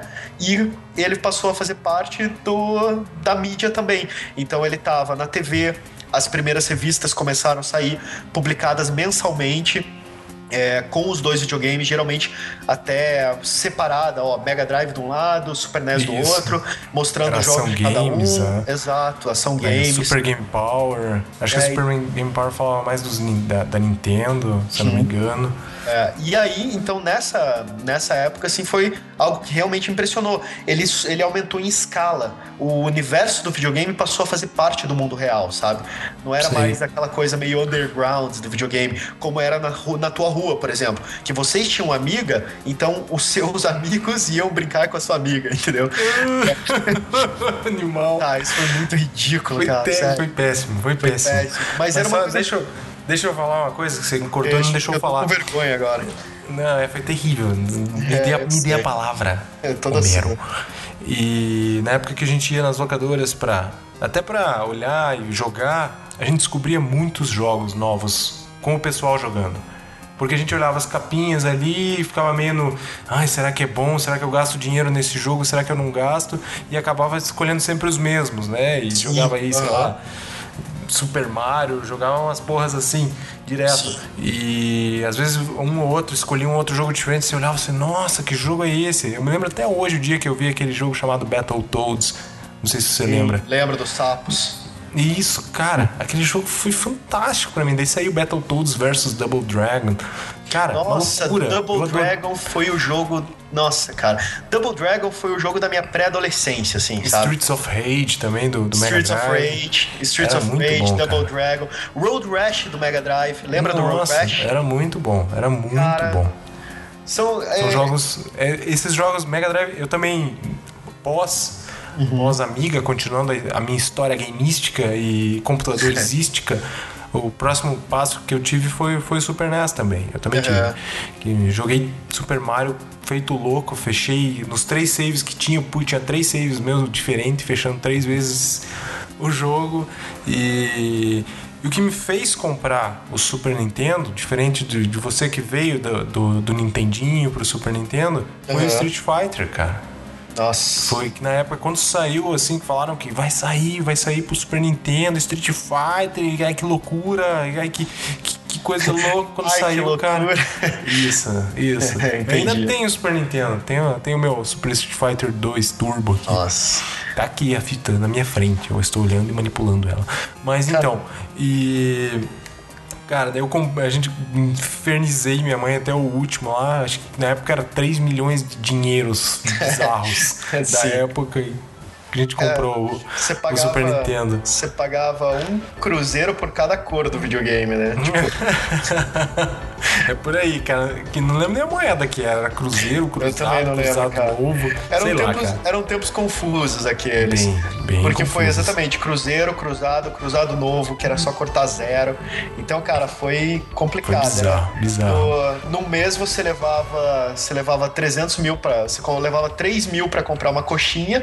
No, no outro mês você levava 300 mil para comprar uma coxinha. Era então bizarro, cara. Era bizarro. eram tempos Mas- difíceis aqueles. E continuando daí, Super Nintendo foi, foi para mim foi um videogame marcante, cara. Marcante. Contra, tinha um jogo do Contra, o Battletoads. Double Dragon.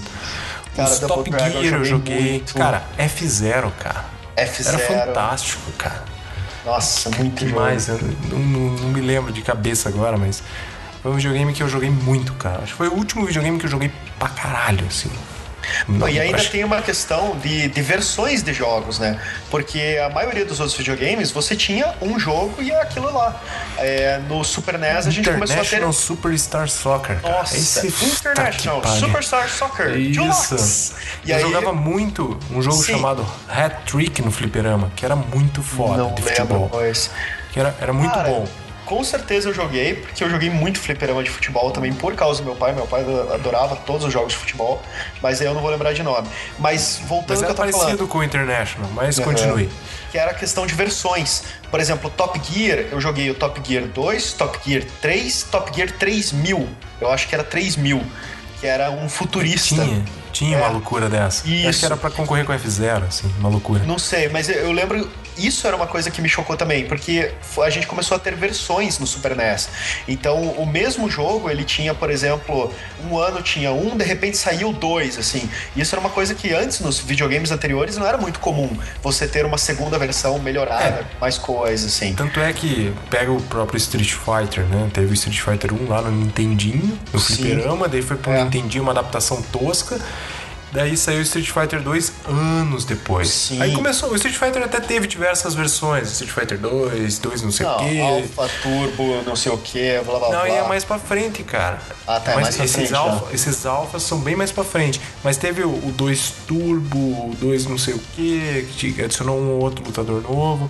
Mas não eram muitas, muitas versões, mas foi É, aí mas- mesmo. Realmente, é, aí começou começaram as versões, né? Isso. E, e tanto que, por exemplo, até mesmo ah, versões piratas apareceram nessa época. Que foi Ah, o, campeon- o campeonato brasileiro.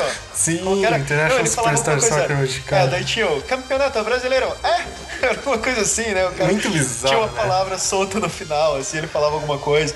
E, e era muito legal, porque, pô, campeonato brasileiro a gente jogava, os times aqui do Paraná, que não são conhecidos, mas tinham no jogo. Então tinha Atlético, Paraná Clube, Palmeiras, é, Palmeiras, Coxa. Coxa.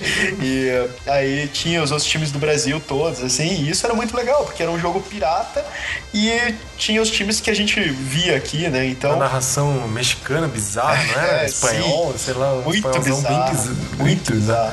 E era um jogo muito legal, assim, o próprio, o próprio International Superstar Soccer era um jogo muito legal. Que Era eu acho que cara. todo mundo jogou muito aquele jogo, cara. E, Com certeza. E claro, e os jogos de luta. Aí a gente tá falando do, da. Vamos dizer, da bipolarização de novo.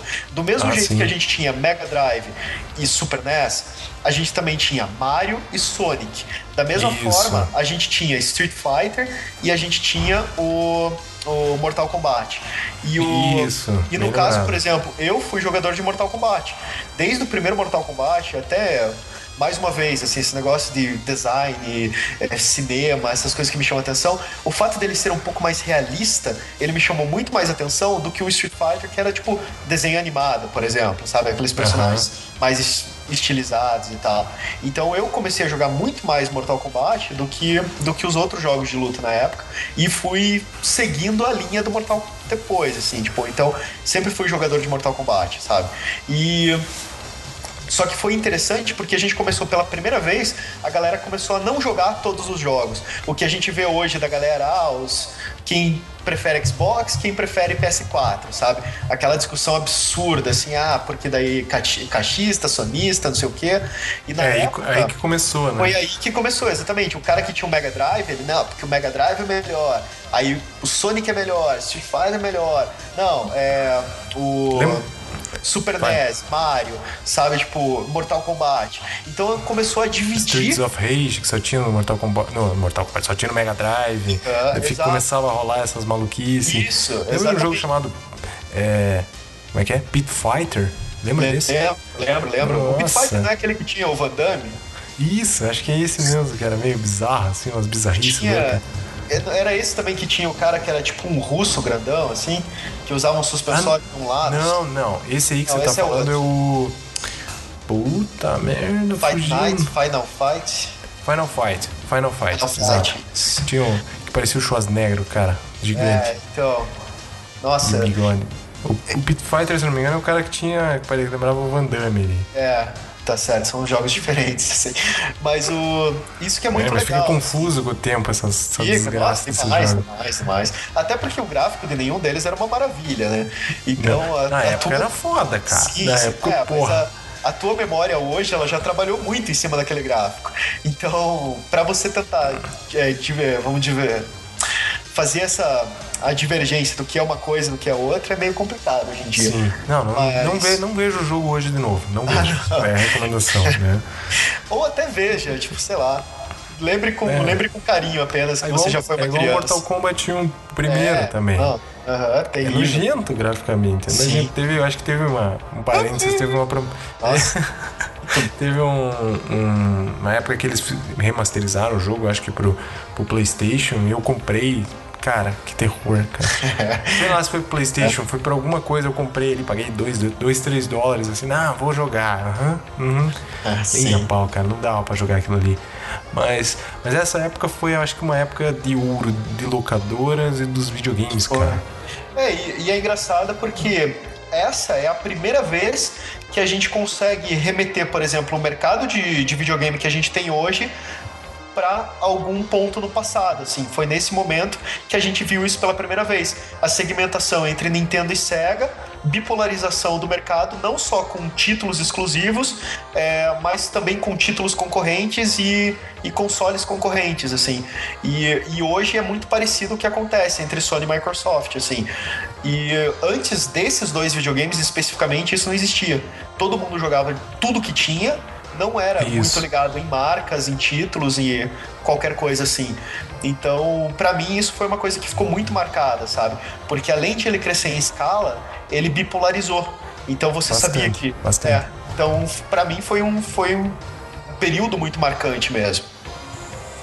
Com certeza. Eu lembro que na evolução disso tudo veio, começou a vir a, a SNK com o Neo Geo. Lembra do Sim, Neo? lembro. Com aqueles cartuchos monstruosos que eles falavam que era 64 bits o videogame. Era uma loucura ali. Você pegava o cartucho, sei lá, tinha 20 centímetros por 15. Assim, era um- trambolhão, assim, pesado.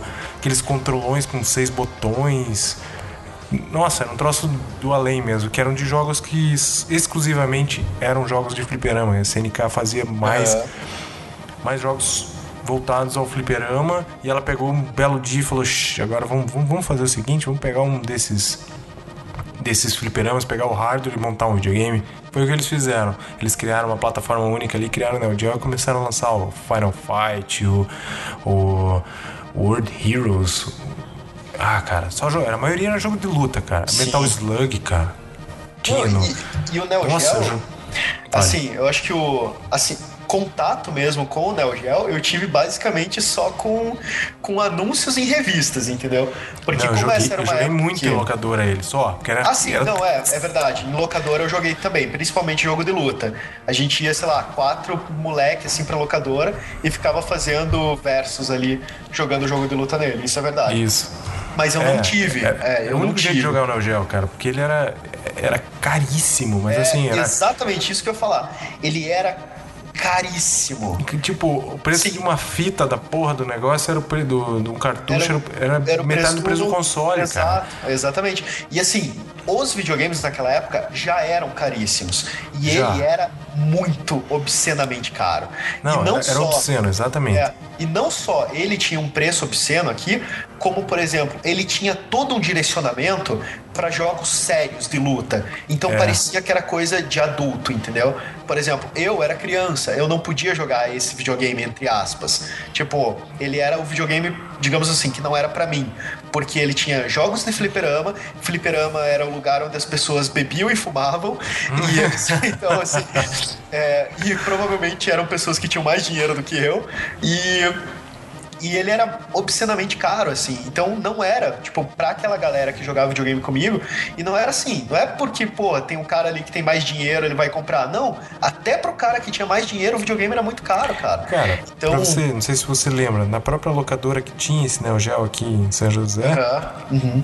tinha meia dúzia de jogos, cara. Porque, É, ou, ou, eu não sei, agora eu não sei o certo, se não tinha muito mais jogos, ou os jogos eram tão caros que só tinha esses aí, entendeu? Então você eu tinha. acho, eu acho Quantos- que até podia ter mais jogo, assim, ou, vamos dizer, o catálogo dele devia ser maior, mas como era uma locadora pequena e isso provavelmente não, tava, não dava dinheiro pra eles, eles também não compravam mais jogos, não. Mas é, até porque ninguém tinha o videogame, só eles tinham. Então, É, ninguém, ninguém Pois é. alugava, né? Ficava É. lá os jogos tudo pra você. É, pra você jogar lá, e no jogar. né? videogame deles, né? Então, Exatamente. acho que pra eles não era rentável. E eh, até por isso que eles tinham um catálogo tão pequeno. Mas de qualquer forma, o... ele foi um videogame que eu nunca tive realmente é, fazendo parte da minha vida, assim. Fora esse da locadora, ele não tinha amigo que tinha, não tinha na casa de ninguém. Não, ninguém sabe? tinha, ninguém tinha. Exato, ele era um videogame que ele não Você fazia tinha que ir parte na do locadora, cara. Exatamente. É. Que mais, cara? Que mais que teve? Eu lembro que na outra. Essa era uma locadora que tinha isso. Na outra locadora, pós Super Nintendo, começou a vir os videogames com CD. É. Se eu não me engano, o primeiro videogame com CD que chegou na outra locadora era o 3DO. Lembra desse? Da Panasonic? Cara, Que tinha o Road Rash e tinha o The Need for Speed, cara. Era The Need for. Speed. Cara, era fenomenal o jogo, os dois, cara. Era um troço assim do capeta. Não, e isso Sério. ainda coincidiu com aquela época que tava aparecendo aquele Laserdisc, né? Será? Você lembra disso? Eu acho que Não, sim. Laserdisc é antes disso, Pia. É, não, pode ser antes disso, mas eu lembro que. Vai não sei por que que eu criei uma relação aqui. entre as coisas, assim. Eu acho que Vai foi ver, tão. pai comprou um Laserdisc na época e você relacionou os dois. Meu tio teve um Laserdisc. Eu acho que pode Então, ser. É porque como, como ele tinha. Não, eu lembro até hoje, cara, que a gente foi na casa do meu tio, a primeira vez que ele foi mostrar o Laserdisc, era uma época que tava. Tudo isso era muito novidade. CD era muita novidade nessa época. Sim, E, a gente aí, ganhou um CD antes de ter o player, cara. É, a gente então. levou anos pra comprar o player de CD, que não, era muito caro.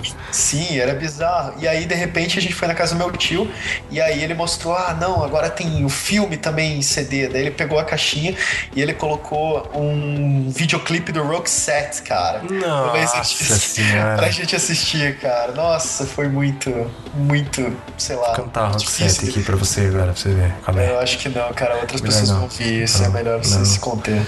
Tá bom, desculpa. Mas de qualquer forma foi muito impactante. E foi na mesma época dos videogames. Eu acho que foi por isso que eu fiquei com aquilo Pode marcado, sabe? É que me, o Laserdisc é década de 80 e a gente já tá em 90 e tantos. Metade dos anos da década de 90, Pode se eu não me engano. ser. É que eu vi fisicamente as duas coisas ao mesmo tempo, provavelmente. É, pode ser, pode ser. Mas voltando ao 3DO, cara, daí teve um colega meu que ele, ele tinha o Super Famicom na época, Nossa. se eu não me engano. Ele não Esse tinha é o Super que- Nintendo. É a mesma coisa, só Eu que só um é o pelo japonês. nome. é. Um é o japonês e outro é o americano. Aham. E ele comprou, cara, o 3DO também. Uhum. Ficou um bom tempo ali com. Tinha meia dúzia. Tinha, não tinha nem meia dúzia de jogos, cara. Tinha um ou dois jogos que era caro pra caralho, CD, jogo daquilo ali. Era, era, era mais barato que o Neo Geo, mas era muito caro aquele console. E acabou que a Panasonic não deu muito certo o console e, e ferrou tudo ali. de, tipo, acho que, se eu não me engano, é, a Sony entrou forte com o PlayStation daí. Isso. Chegou, mas chegou moendo, É. moendo ali. O eu lembro que eu vi PlayStation numa. foi a porrada. Foi, Cara. lembro que eu vi numa revista. Até pula, a gente até pulou um pouco o Sega Saturn, né? Porque Uhum. eu acho que na nossa, na nossa realidade aqui, a gente não, não teve. Eu não tive contato com o Sega Saturn, não, Não, quase nada. Eu cheguei não, a ver nessa mesma locadora, existia ele, mas pouca gente jogava ele. O que o pessoal queria jogar era o 3DO. Assim, era, É, e a gente até pulou algumas coisas bizarras, que nem até aquele que eu comentei antes, que foi o. ah, fugiu o nome de novo. Aquele que você acoplava no Mega Drive. o Sega CD. Isso, o Sega CD, que era só pra você rodar jogos em CD no Mega Drive, basicamente. Uhum. Isso, é, É, então. ele veio. Exato, eles tentaram dar um boost no, no, no Mega Drive fazendo isso, mas também não, não pegou, né?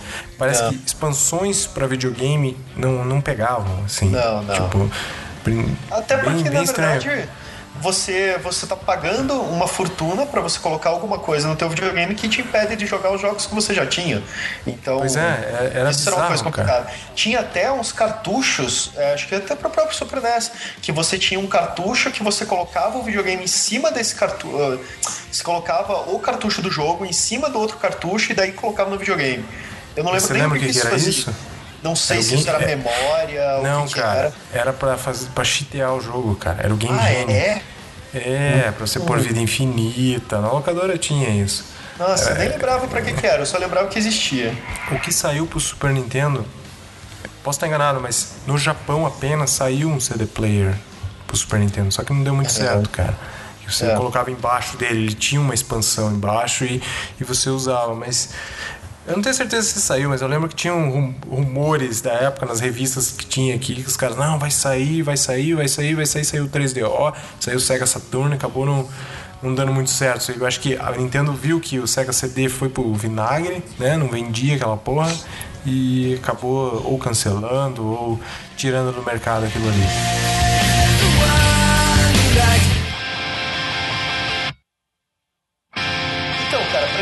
Encerrar o Super NES de uma vez por todas, eu vou falar uma coisa que talvez eu esteja muito errado. Porque depois do Super NES, eu só tive o Nintendo 64. E depois disso foi um gap muito grande sem videogames. Eu só voltei a ter videogame. É, Aí teve o questão de- 64, cara. É verdade. É, não, a gente já chega nele. É, a gente já chega nele. Mas eu tive um gap muito grande do Nintendo 64 até o, até o Xbox há três anos atrás, assim, sem ter videogame nenhum. Nem o 64 eu tinha mais porque eu dei o, o videogame pro meu sobrinho. Mas de qualquer forma, é, eu acho que foi no Super NES que eu vi pela primeira vez uma porta de modem no videogame. E eu não sei se ele, Ele tinha, tinha, uma, ele tinha uma porta de expansão embaixo, né? Eu não, eu não me lembro de modem, mas, era- fala. Então, aí que tá. Era uma porta que era com o mesmo cabinho do telefone. E alguém me falou pela primeira vez, sabe Deus que ano, que se você dis- ficasse pra casa da outra pessoa que também tivesse videogame, o videogame conectava no outro e vocês podiam jogar. Eu acho que foi no Super NES. Talvez Acho eu que- esteja errado. Acho que Tipo, o cara te deu um miguezão forte. grande hein? possibilidade de eu estar errado. Mas. grande possibilidade de eu estar errado. Mas, cara, Não, não. eu acho que foi a primeira vez que eu vi isso, acho que foi no Super NES. Mas quando os Mas caras. não tenho certeza falava nenhuma, pra cara. outra com convicção ali, você acreditava, você. Nossa, não pode Cara, ser, né? Nessa época, velho, Pode não ser, existia cara. Google, não existia nem Não. KD, não existia Não. nada, não existia Alta Vista. então, assim. Uma curiosidade aqui que eu tava. Eu tô, pes- tava dando uma olhada aqui sobre o, o Super Nintendo no, no Wikipedia. Uhum. O processador dele, a CPU, era da Sony, cara. Nossa. Olha só a Bizarro, Sony. né? E daí, Não, a anos Sony depois, a Sony. terreno, né? Isso, know-how todo da Sony aí. A Sony Exato. falou: pra que ficar fazendo CPU pra Nintendo? Se eu posso fazer o meu videogame e ganhar muito mais dinheiro. É. Então, acho que foi- esse, essa era, vamos dizer assim, gerações vem várias, mas essa era, Nintendo versus Sega, ela terminou o quê? Na batalha do, do 64 com o. com o. Dreamcast? Ou Não, o Dreamcast já era na época do GameCube, né? Não, não, calma. O Dreamcast era na época do PlayStation. É, mas era o GameCube na Nintendo. Eu tô fazendo paralelo dos dois só. O GameCube. hum, É, acho que é, cara. Acho que é. acho que a- até por isso que eu Não, acho que o ó. Nintendo 64 ele, É que tem- ele é dominou tá- muito forte né, o mercado. Pra você ver tempo. como não, não fez diferença. Tem o Sega Saturn ainda. Exato, mas o Sega Saturn ele aqui foi muito pequeno. É, mas ele veio logo depois do Mega Drive. Ele Sim, veio. e aí e o Nintendo 64 avassalou tudo. É. É. Antes do Play, né? Até o Play Exato, chegar. Antes do Play, exatamente. A era do PlayStation. É verdade, o Saturn, mercado. o Saturn precede o PlayStation 64, tá certo. Isso, certinho. exato. Eu Só que daí agora. o Saturno ele não vingou, o 64 chegou e o 64 ele chegou, o Nintendo 64 ele chegou, ele chegou chutando todo mundo, assim. Foi um videogame que, pô, ele dominou o mercado, Olha, assim. Eu É, realmente, Eu não, eu, eu não cheguei a ter o 64, eu tive já o, o PlayStation. cara, é, é, eu essa foi a última geração que eu peguei. E foi engraçado porque nessa geração todo mundo teve o Nintendo 64. Então, cara, sério, ele ia à torta direita, assim. Você ia na casa de todos os seus amigos, pessoas que nunca tiveram videogame, pessoas que tinham outros videogames. Aí eu discordo, tiveram- Pia. Eu discordo Cara, fortemente de você. Pois Vai é, o da- teu círculo de amigos, é. todo mundo tinha 64. O meu era todo mundo tinha Playstation, cara. Não, aí que tá, mas ele vem antes do PlayStation. Ele veio um pouquinho antes, né? Ah, Não muito mas antes. nessa época, um ano é muito tempo, cara. Tipo, porque, ó, nessa época você não tinha antecipação. Você não sabe que o PlayStation vai chegar, entendeu? E o Nintendo 64 eu acho que ele foi lançado antes. E realmente, o PlayStation, quando ele foi lançado, até pelo fato dele ser um. ele rodar uma mídia nova, ele superou o Nintendo 64 muito rápido. Eu ele po- superou posso falar muito uma parada que agora que nem eu sabia também. Foi. PlayStation saiu antes do 64. Ele saiu antes? Saiu em 94 e o 64 saiu em 96, cara. Tá, é isso que eu tô não te falando, cara. Mas eu aí tem um do- detalhe, ó, Paulo. Eu falei. Não sei, ó, cara. é porque, escute, calma, escute. calma, calma. Deixa eu só fazer um parênteses. O ano Hum. que as coisas saem não é o ano que a gente sabe que as coisas têm. Não, que tem exatamente. disponíveis, por exemplo. Então, Tinha e o gap, ganhar, tinha o gap que a gente Isso. chegava aqui as coisas, né? ele é um gap complicado, porque como ele, ele é um gap que você, por exemplo, não tem, vamos dizer, a- uma estrutura muito de mercado formada, é, por mais que tivesse PlayStation e as pessoas, sei lá, não tivessem o Super Nintendo ainda, tiver- não tivessem o, o 64 nem o PlayStation, elas ainda estão jogando a geração passada. Quando eles saíram, eu não sei se o, se o 64 não entrou mais rápido no mercado aqui. Não, é lá. por isso, olha só, olha como as coisas fazem sentido. Tinha o, tinha o Super NES e tinha o Mega, Aham. certo? E a Nintendo tava preparando o 64 já, já forte, assim, Certo. preparando, preparando. A Sony, nesse meio tempo, lançou o PlayStation. Eu me lembro disso, porque eu Aham. comprei logo que ele, logo que tipo, foi possível comprar um PlayStation a um preço razoável, já existiam os dois aqui. Pois é, porque eu, eu, lembro das duas coisas. Eu lembro de, de, todo mundo ter Nintendo 64 e eu lembro de um tempo depois todo mundo ter PlayStation e depois para sempre todo mundo ter PlayStation, entendeu? É, então, pode ser que eu tenha sido um dos que comprou PlayStation, entendeu? Mas eu, quando eu falei, meu círculo de amizades tinha PlayStation, eu e mais um amigo, tá? É. tipo, era, era, era sempre a gente comprando. Meu amigo comprava primeiro o PlayStation, ele comprou, eu enchi o saco da minha mãe até ela falar assim: cala a boca, Pia, vamos comprar essa merda, entendeu? Pois Aí é. a gente ia lá e comprava, minha mãe acabou comprando o PlayStation 1. E Vai ver é por isso. Vai ver a minha. Eu, não, eu pulei o 64 na brincadeira aí. Mas eu é. lembro de muita, muita gente realmente ter o 64. Uhum. Não, e tanto que o 64, pra você ter ideia, até 2000 e, sei lá, 2001, 2002 eu ainda tava jogando Nintendo 64, cara. Eu não, necessariamente, mas eu ainda tinha um videogame com muito jogo, muito controle, sabe? Tipo, o fato de você ligar quatro controles nele, jogar e tudo, tinha é, o... Cara, Mario Kart, aquele jogo de batalha de balões lá do, do Mario Kart, é, sério, aquilo lá chegou a furar o cartucho no, no meu 64, porque era sei lá, reuniãozinha do pessoal de faculdade, cara. Com as meninas da faculdade, a gente jogava por horas Mario Kart. Então, Mario Kart sempre foi bom, né, cara? Sempre foi bom, assim. A gente não falou dele no Super Nintendo, mas não, acho que foi o jogo que eu mais joguei fora com... Super Mario World. Não, com certeza. E ele. E no Super. No, no, no, Nintendo 64, ele foi muito fantástico, sabe? Porque ele tinha um Sim. gráfico muito foda, o jogo era muito bom. É, Você jogava em quatro, jogar né? Jogar com os quatro controles era muito legal, assim, quatro pessoas. Muito foda. Então isso. ele foi um jogo muito épico, assim. E, cara, sem brincar, eu acho que eu joguei o, o Nintendo 64 mais ou menos até 2001, 2002, assim, que era na época da faculdade já. Então, para mim, ele foi um videogame que, e sim, é, ele era paralelo ao PlayStation nessa época, com certeza. E a galera do PlayStation tava jogando é, Resident Evil, tava jogando, Isso. sabe, tipo, muito jogo. Tava jogando, acho que até o próprio é, Alone in the Dark, ou não, Alone in the Dark não. Mas enfim, esses não, survival tinha, horror, tinha bastante, assim, tipo, tinha... tinha os jogos da muito... Capcom todos é... ali, inclusive o Resident Evil, mas tinha os, o Marvel vs Capcom, Sim. É, Super Street Fighter, Motherfucker, whatever. Então, Cara, mas eu, eu acho que para mim a diferença maior entre um videogame e outro foi que no PlayStation tava tendo muito jogo de terror, por exemplo. E coisas Sim. que no Nintendo 64 Silent era muito Hill. difícil de ver.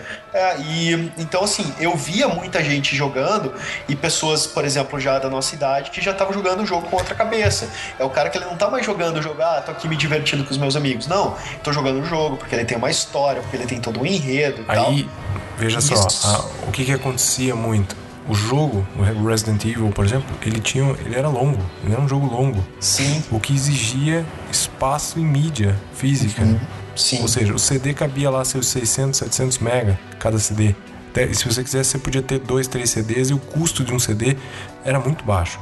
Enquanto no cartucho do 64 era hardware, era componente eletrônico, memória ROM ali. Uhum. Caríssimo, é caríssimo aquilo. Então, não chegava a ser uma memória ROM, mas isso foi uma coisa que minou muito a Nintendo com o 64. Ele não, tinha um hardware certeza. bom, era, um videogame excelente, mas, por exemplo, você não conseguia colocar um Resident Evil ali, porque usava 700 MB e se você. Um cartucho com 700 MB ia ser um, uma fortuna, três vezes mais caro que o videogame, entendeu? Exato.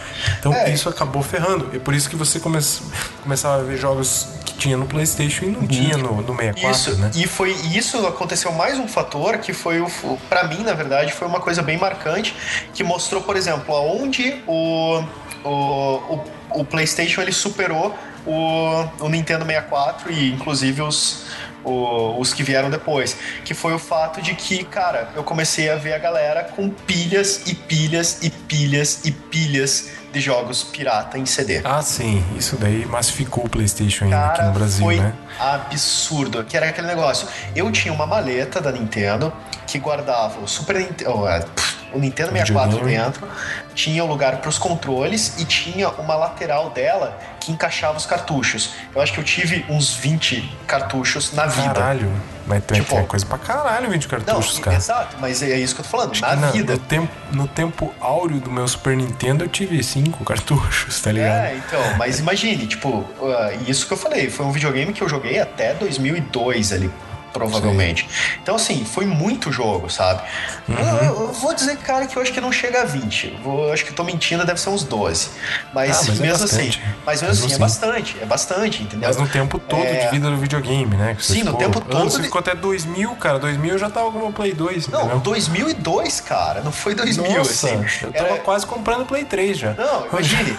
2002, cara, eu tava jogando o campeonato de Counter-Strike viajando pelo Brasil, cara. Jogando é. campeonato de Counter-Strike, jogando PC, internet. Já Sim. tinha passado da minha fase de, de Age of Empires, que, tipo, também foi uma fase de jogar em clã, jogar campeonato, organizar campeonato online.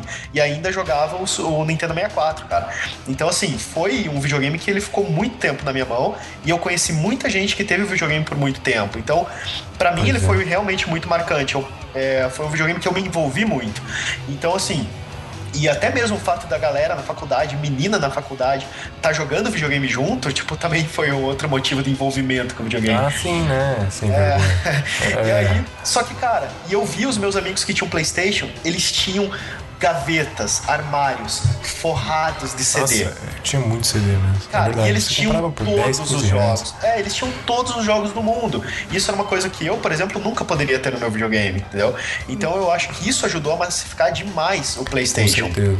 Pelo é, menos aqui no Brasil. No Brasil, assim. no Brasil, a, a, parte de pirataria era muito forte aqui, né? Lá é. fora o pessoal tinha tinha uma acessibilidade. Além pro videogame, existiam já as lojas todas de videogame, sim, GameStop, eBay Games, cara, um milhão de lojas que já eram especializadas nisso, então era, facilitava o cara ver um uhum. lançamento e já comprar. Aqui a gente tinha que ir em algumas alguns lugares de Moamba que vendiam, que você ia lá, olhava lá, a, a, o, tinha uma pasta com as capas do jogo, escolhia pela capa o jogo. Então, sim, exato. Isso acontecia muito. E Escolher ser. pela capa, cara, era exatamente isso, cara. Você olhava numa pasta, você ia isso. virando os plásticos da pasta, olhando a capa do jogo e você escolhia o jogo assim, cara. É. Nossa, é. que vida, cara. Gravador de CD na época era uma fortuna também. Era uma fortuna. tinha muita coisa, muito detalhe aí. Nossa, Mas é de... muito. É uma jornada, cara, sério. Eu não, como eu falei, eu pulei. O Nintendo 64 realmente eu pulei. Pelo, porque eu o, acho, era... assim, olhando para trás hoje, eu acho que você tomou a atitude certa, entendeu? Porque Sim. você deu um salto tecnológico junto com, vamos dizer, não só na... de tecnologia, é. mas de mercado também, sabe? O que, é... o, o, que fez a diferença para mim foi o, o, preço, sabe? Uhum. Homero, o preço do Nintendo 64. O videogame era caro, tão caro quanto o PlayStation, mas os cartuchos eram muito caros. E, o, e o 64 teve um detalhe que, pelo menos no, enquanto eu presenciei a, a vida dele, não tinha jogo pirata, cara. Não, não. tinha cartucho pirata. Eu, era muito eu caro. não lembro de ter visto, cara. Eu não Exato. lembro de ter visto. Uhum. Ou seja, o, Playsta o PlayStation, o Super Nintendo tinha os cartuchinhos piratinha lá, meio alternativo que você comprava. E, uhum. e era o mesmo jogo, era tudo certo. Então, o 64 não chegou a ter isso. Então o preço ficou lá estratosférico, cara. Quando é, saiu uhum. o PlayStation, você tinha a facilidade de comprar os Made in China ali, os CDzinhos uhum. e, e mandava ver. Por isso Foi que eu falei que eu acho que eu acho que você tomou a decisão correta, entendeu? Porque você não só uhum. deu um salto ali na tecnologia, mas no mercado também. Porque foi um momento que o videogame, a plataforma que você escolheu no, na ocasião, ela não só entrou muito forte, mas ela dominou e expandiu muito rápido, entendeu? E eu, tipo, tava meio que preso na plataforma antiga, no, na Nintendo ainda. Então, meia dúzia de jogos, é, jogos muito caros, você jogar o mesmo jogo várias vezes com, tipo, grupos de amigos diferentes e uh, aquele videogame mais, vamos dizer assim, você se divertir, não um videogame tão introspectivo, sabe? Como era no caso do PlayStation, até por causa dos jogos que ele. Como a gente pôde experimentar muito jogo novo no, no PlayStation, por causa de todo mundo ter todos os jogos do mundo. Uhum. É, jogos como, por exemplo, o próprio Resident Evil, Silent Hill, que são jogos que você pode jogar sozinho, você vai jogar sozinho de madrugada, vai, tipo, entender a história, vai conhecer, sabe, tipo, sensações novas jogando videogame, é, popularizaram muito rápido. E aí, todo aquele buzz que a gente comentou lá, lá atrás, do primeiro Mario, de você ver coisas secretas, você achar coisas e depois contar para teus amigos, fez com que esses jogos popularizassem e todo mundo podia podia jogar, cara, porque era um CD que custava, tipo, muito barato para você ter o jogo. Agora, um cartucho era caríssimo. Então, pô, não tinha como, por exemplo, eu tô jogando um jogo, meu amigo lá no colégio, vou conversar com ele, vou falar para ele do jogo. Ah, beleza, amanhã eu vou jogar também, vou lá comprar hoje à tarde pra jogar. Não, cara, o cara ia ter que esperar um ano para ganhar de aniversário, tá é, era muito então, caro. Era, era, era, outro universo, sabe? Pô, com jogo pirata, principalmente, em uma tarde você podia, tipo, comprar três jogos e testar os três. Ah, não, não gostei Sim. desse, vou jogar aquele outro, sabe? Então, Sim. isso mudou muita coisa. E eu vi isso. Até mesmo, acho que um pouco desse gap que eu tive entre o Nintendo 64 e até o Xbox três anos atrás, foi um gap meio que. Como que eu posso dizer? Não foi que eu não sei lá, eu era contra o PlayStation ou qualquer outra coisa. Mas eu me senti um pouco excluído, até por ter o, Nintendo 64. E aí, como eu parei de jogar videogame, comecei a jogar mais no PC, jogos online, essas coisas assim, eu não via mais a necessidade de, de comprar um videogame. E o que eu conhecia de videogame com o Nintendo 64 não era uma coisa ampla, era uma coisa muito fechada, muito restritiva. O que jogar no PC já não era.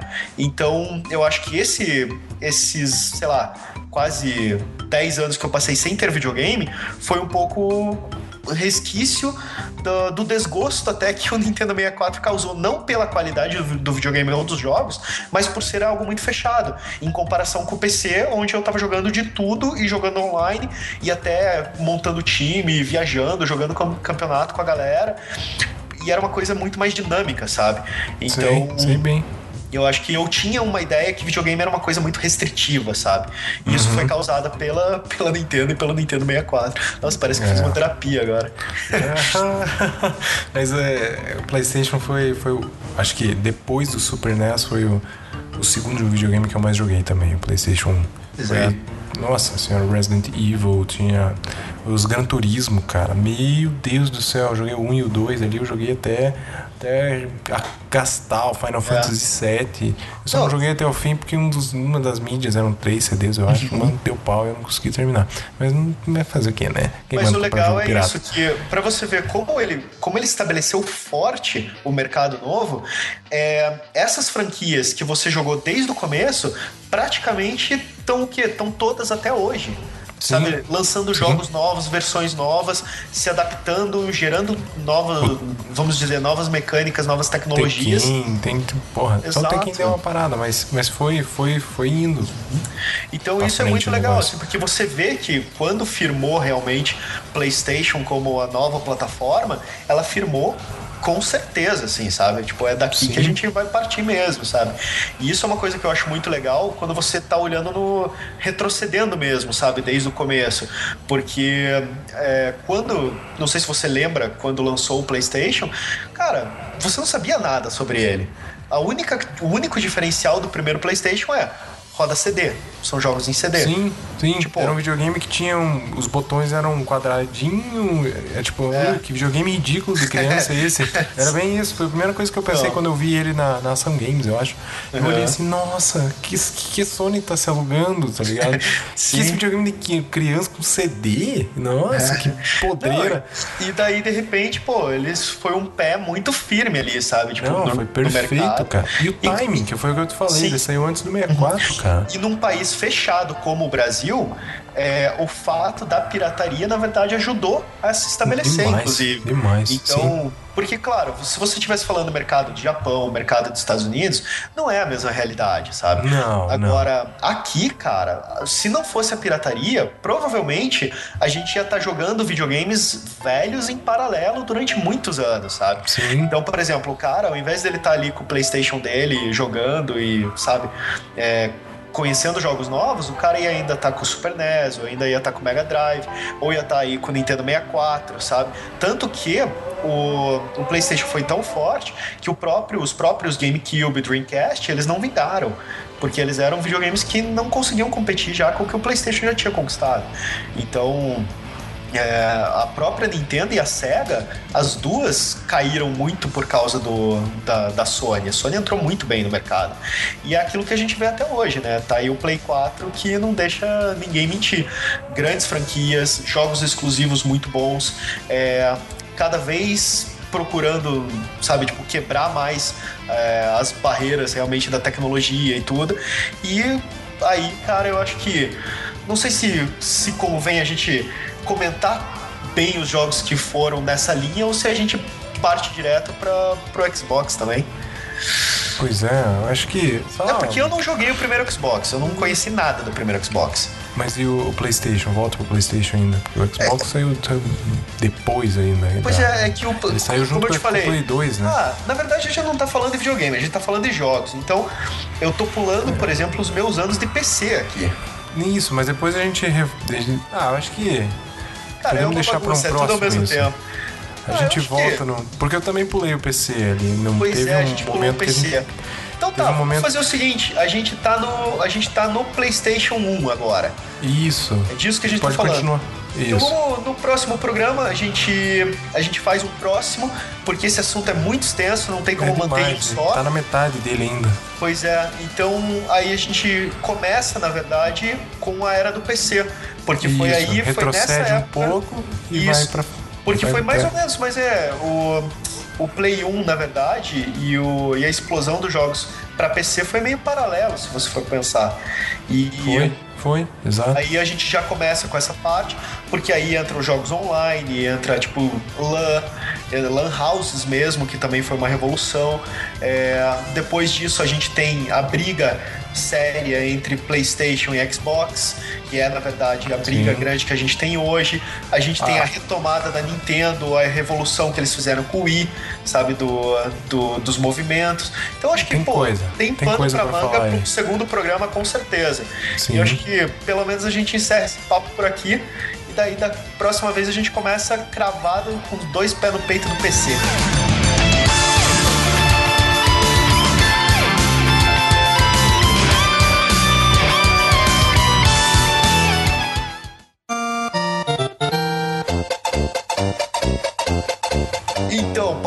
Lá para uns comentários e recados do Cavaleiros Holográficos. Vamos lá, vamos lá.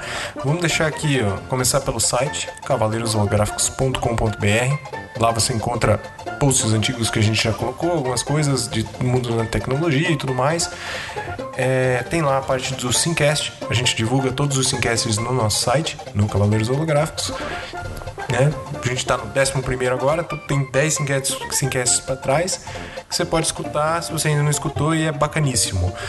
E se quiser mandar recados, sugestões, mandar a gente ir pra puta que pariu e tudo mais, você pode mandar no e-mail ch.cavaleirosolográficos.com.br temos os nossos twitters, né, Homero? Qual que é o seu? Isso. É arroba Homero Maier, M-E-Y-R. Homero Maier? Maier. então, tá. cara, tem aí no é post, é mais fácil, arroba Homero com H, Maier, e, e Maier é M-E-Y-E-R. Você já viu com Homero sem H? Eu nunca vi Homero sem H. Ah, cara, é que já escreveram Deve meu ter. nome tantas vezes, assim, você chega no lugar, ah, seu nome, por favor, Homero. Daí o cara põe aquele O gigante, assim, Nossa não é? Nossa senhora, assim, que ah, terror. Com H. Aí o cara que desenha terror. um H maior do que o O, assim, sabe? Nossa, cara, que terrível, cara. Mas é. o meu Twitter é paulozanon. E, é isso aí. Quando as pessoas se confundem meu nome, eles me chamam de Mauro, não Paulo. Qual que é o seu nome? Paulo? Mauro? Hã? Paulo? Mauro? Mauro? É, minha dicção uma desgraça, é, né? As pessoas entendem mal. confundir as pessoas de qualquer forma. É, Mas então, vamos é lá. Paulo Zanon. Aí temos Beleza. os nossos coleguinhas, André Zelac, que o Twitter dele é ZE underline LAC. Mais uma vez eu digo, está no post. Exatamente, o Emanuel Schmidt, que o Twitter dele. Também está no post. É, é Schmidt. Mas então, tá no post. Então, e falando um pouco do, do, do Simcast mesmo, esse é o Simcast número 11. É, como o Paulo falou, tem mais 10 lá no site que a gente já gravou.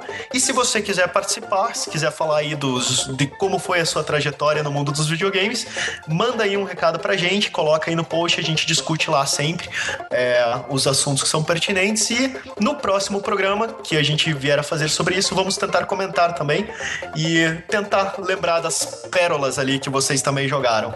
Então, Isso. galera. A gente tem acho... o Facebook também, pera aí, eu esqueci. Ah, é, verdade, tem o Facebook. barra Cavaleiros Holográficos. Você pode comentar lá na nossa fanpage e fica à vontade. Legal. Os comentários do site estão atrelados ao Facebook, então manda ver o que onde você quiser. Deixa lá os jogos que vocês jogarem, quais videogames e quais vocês acham bacana e corrijam todas as merdas que a gente falou, a gente deve ter falado muito. Isso aí, galera. E quem tiver interessado na BGS, o pessoal do, do Baixa Aqui Jogos está fazendo uma cobertura bem legal.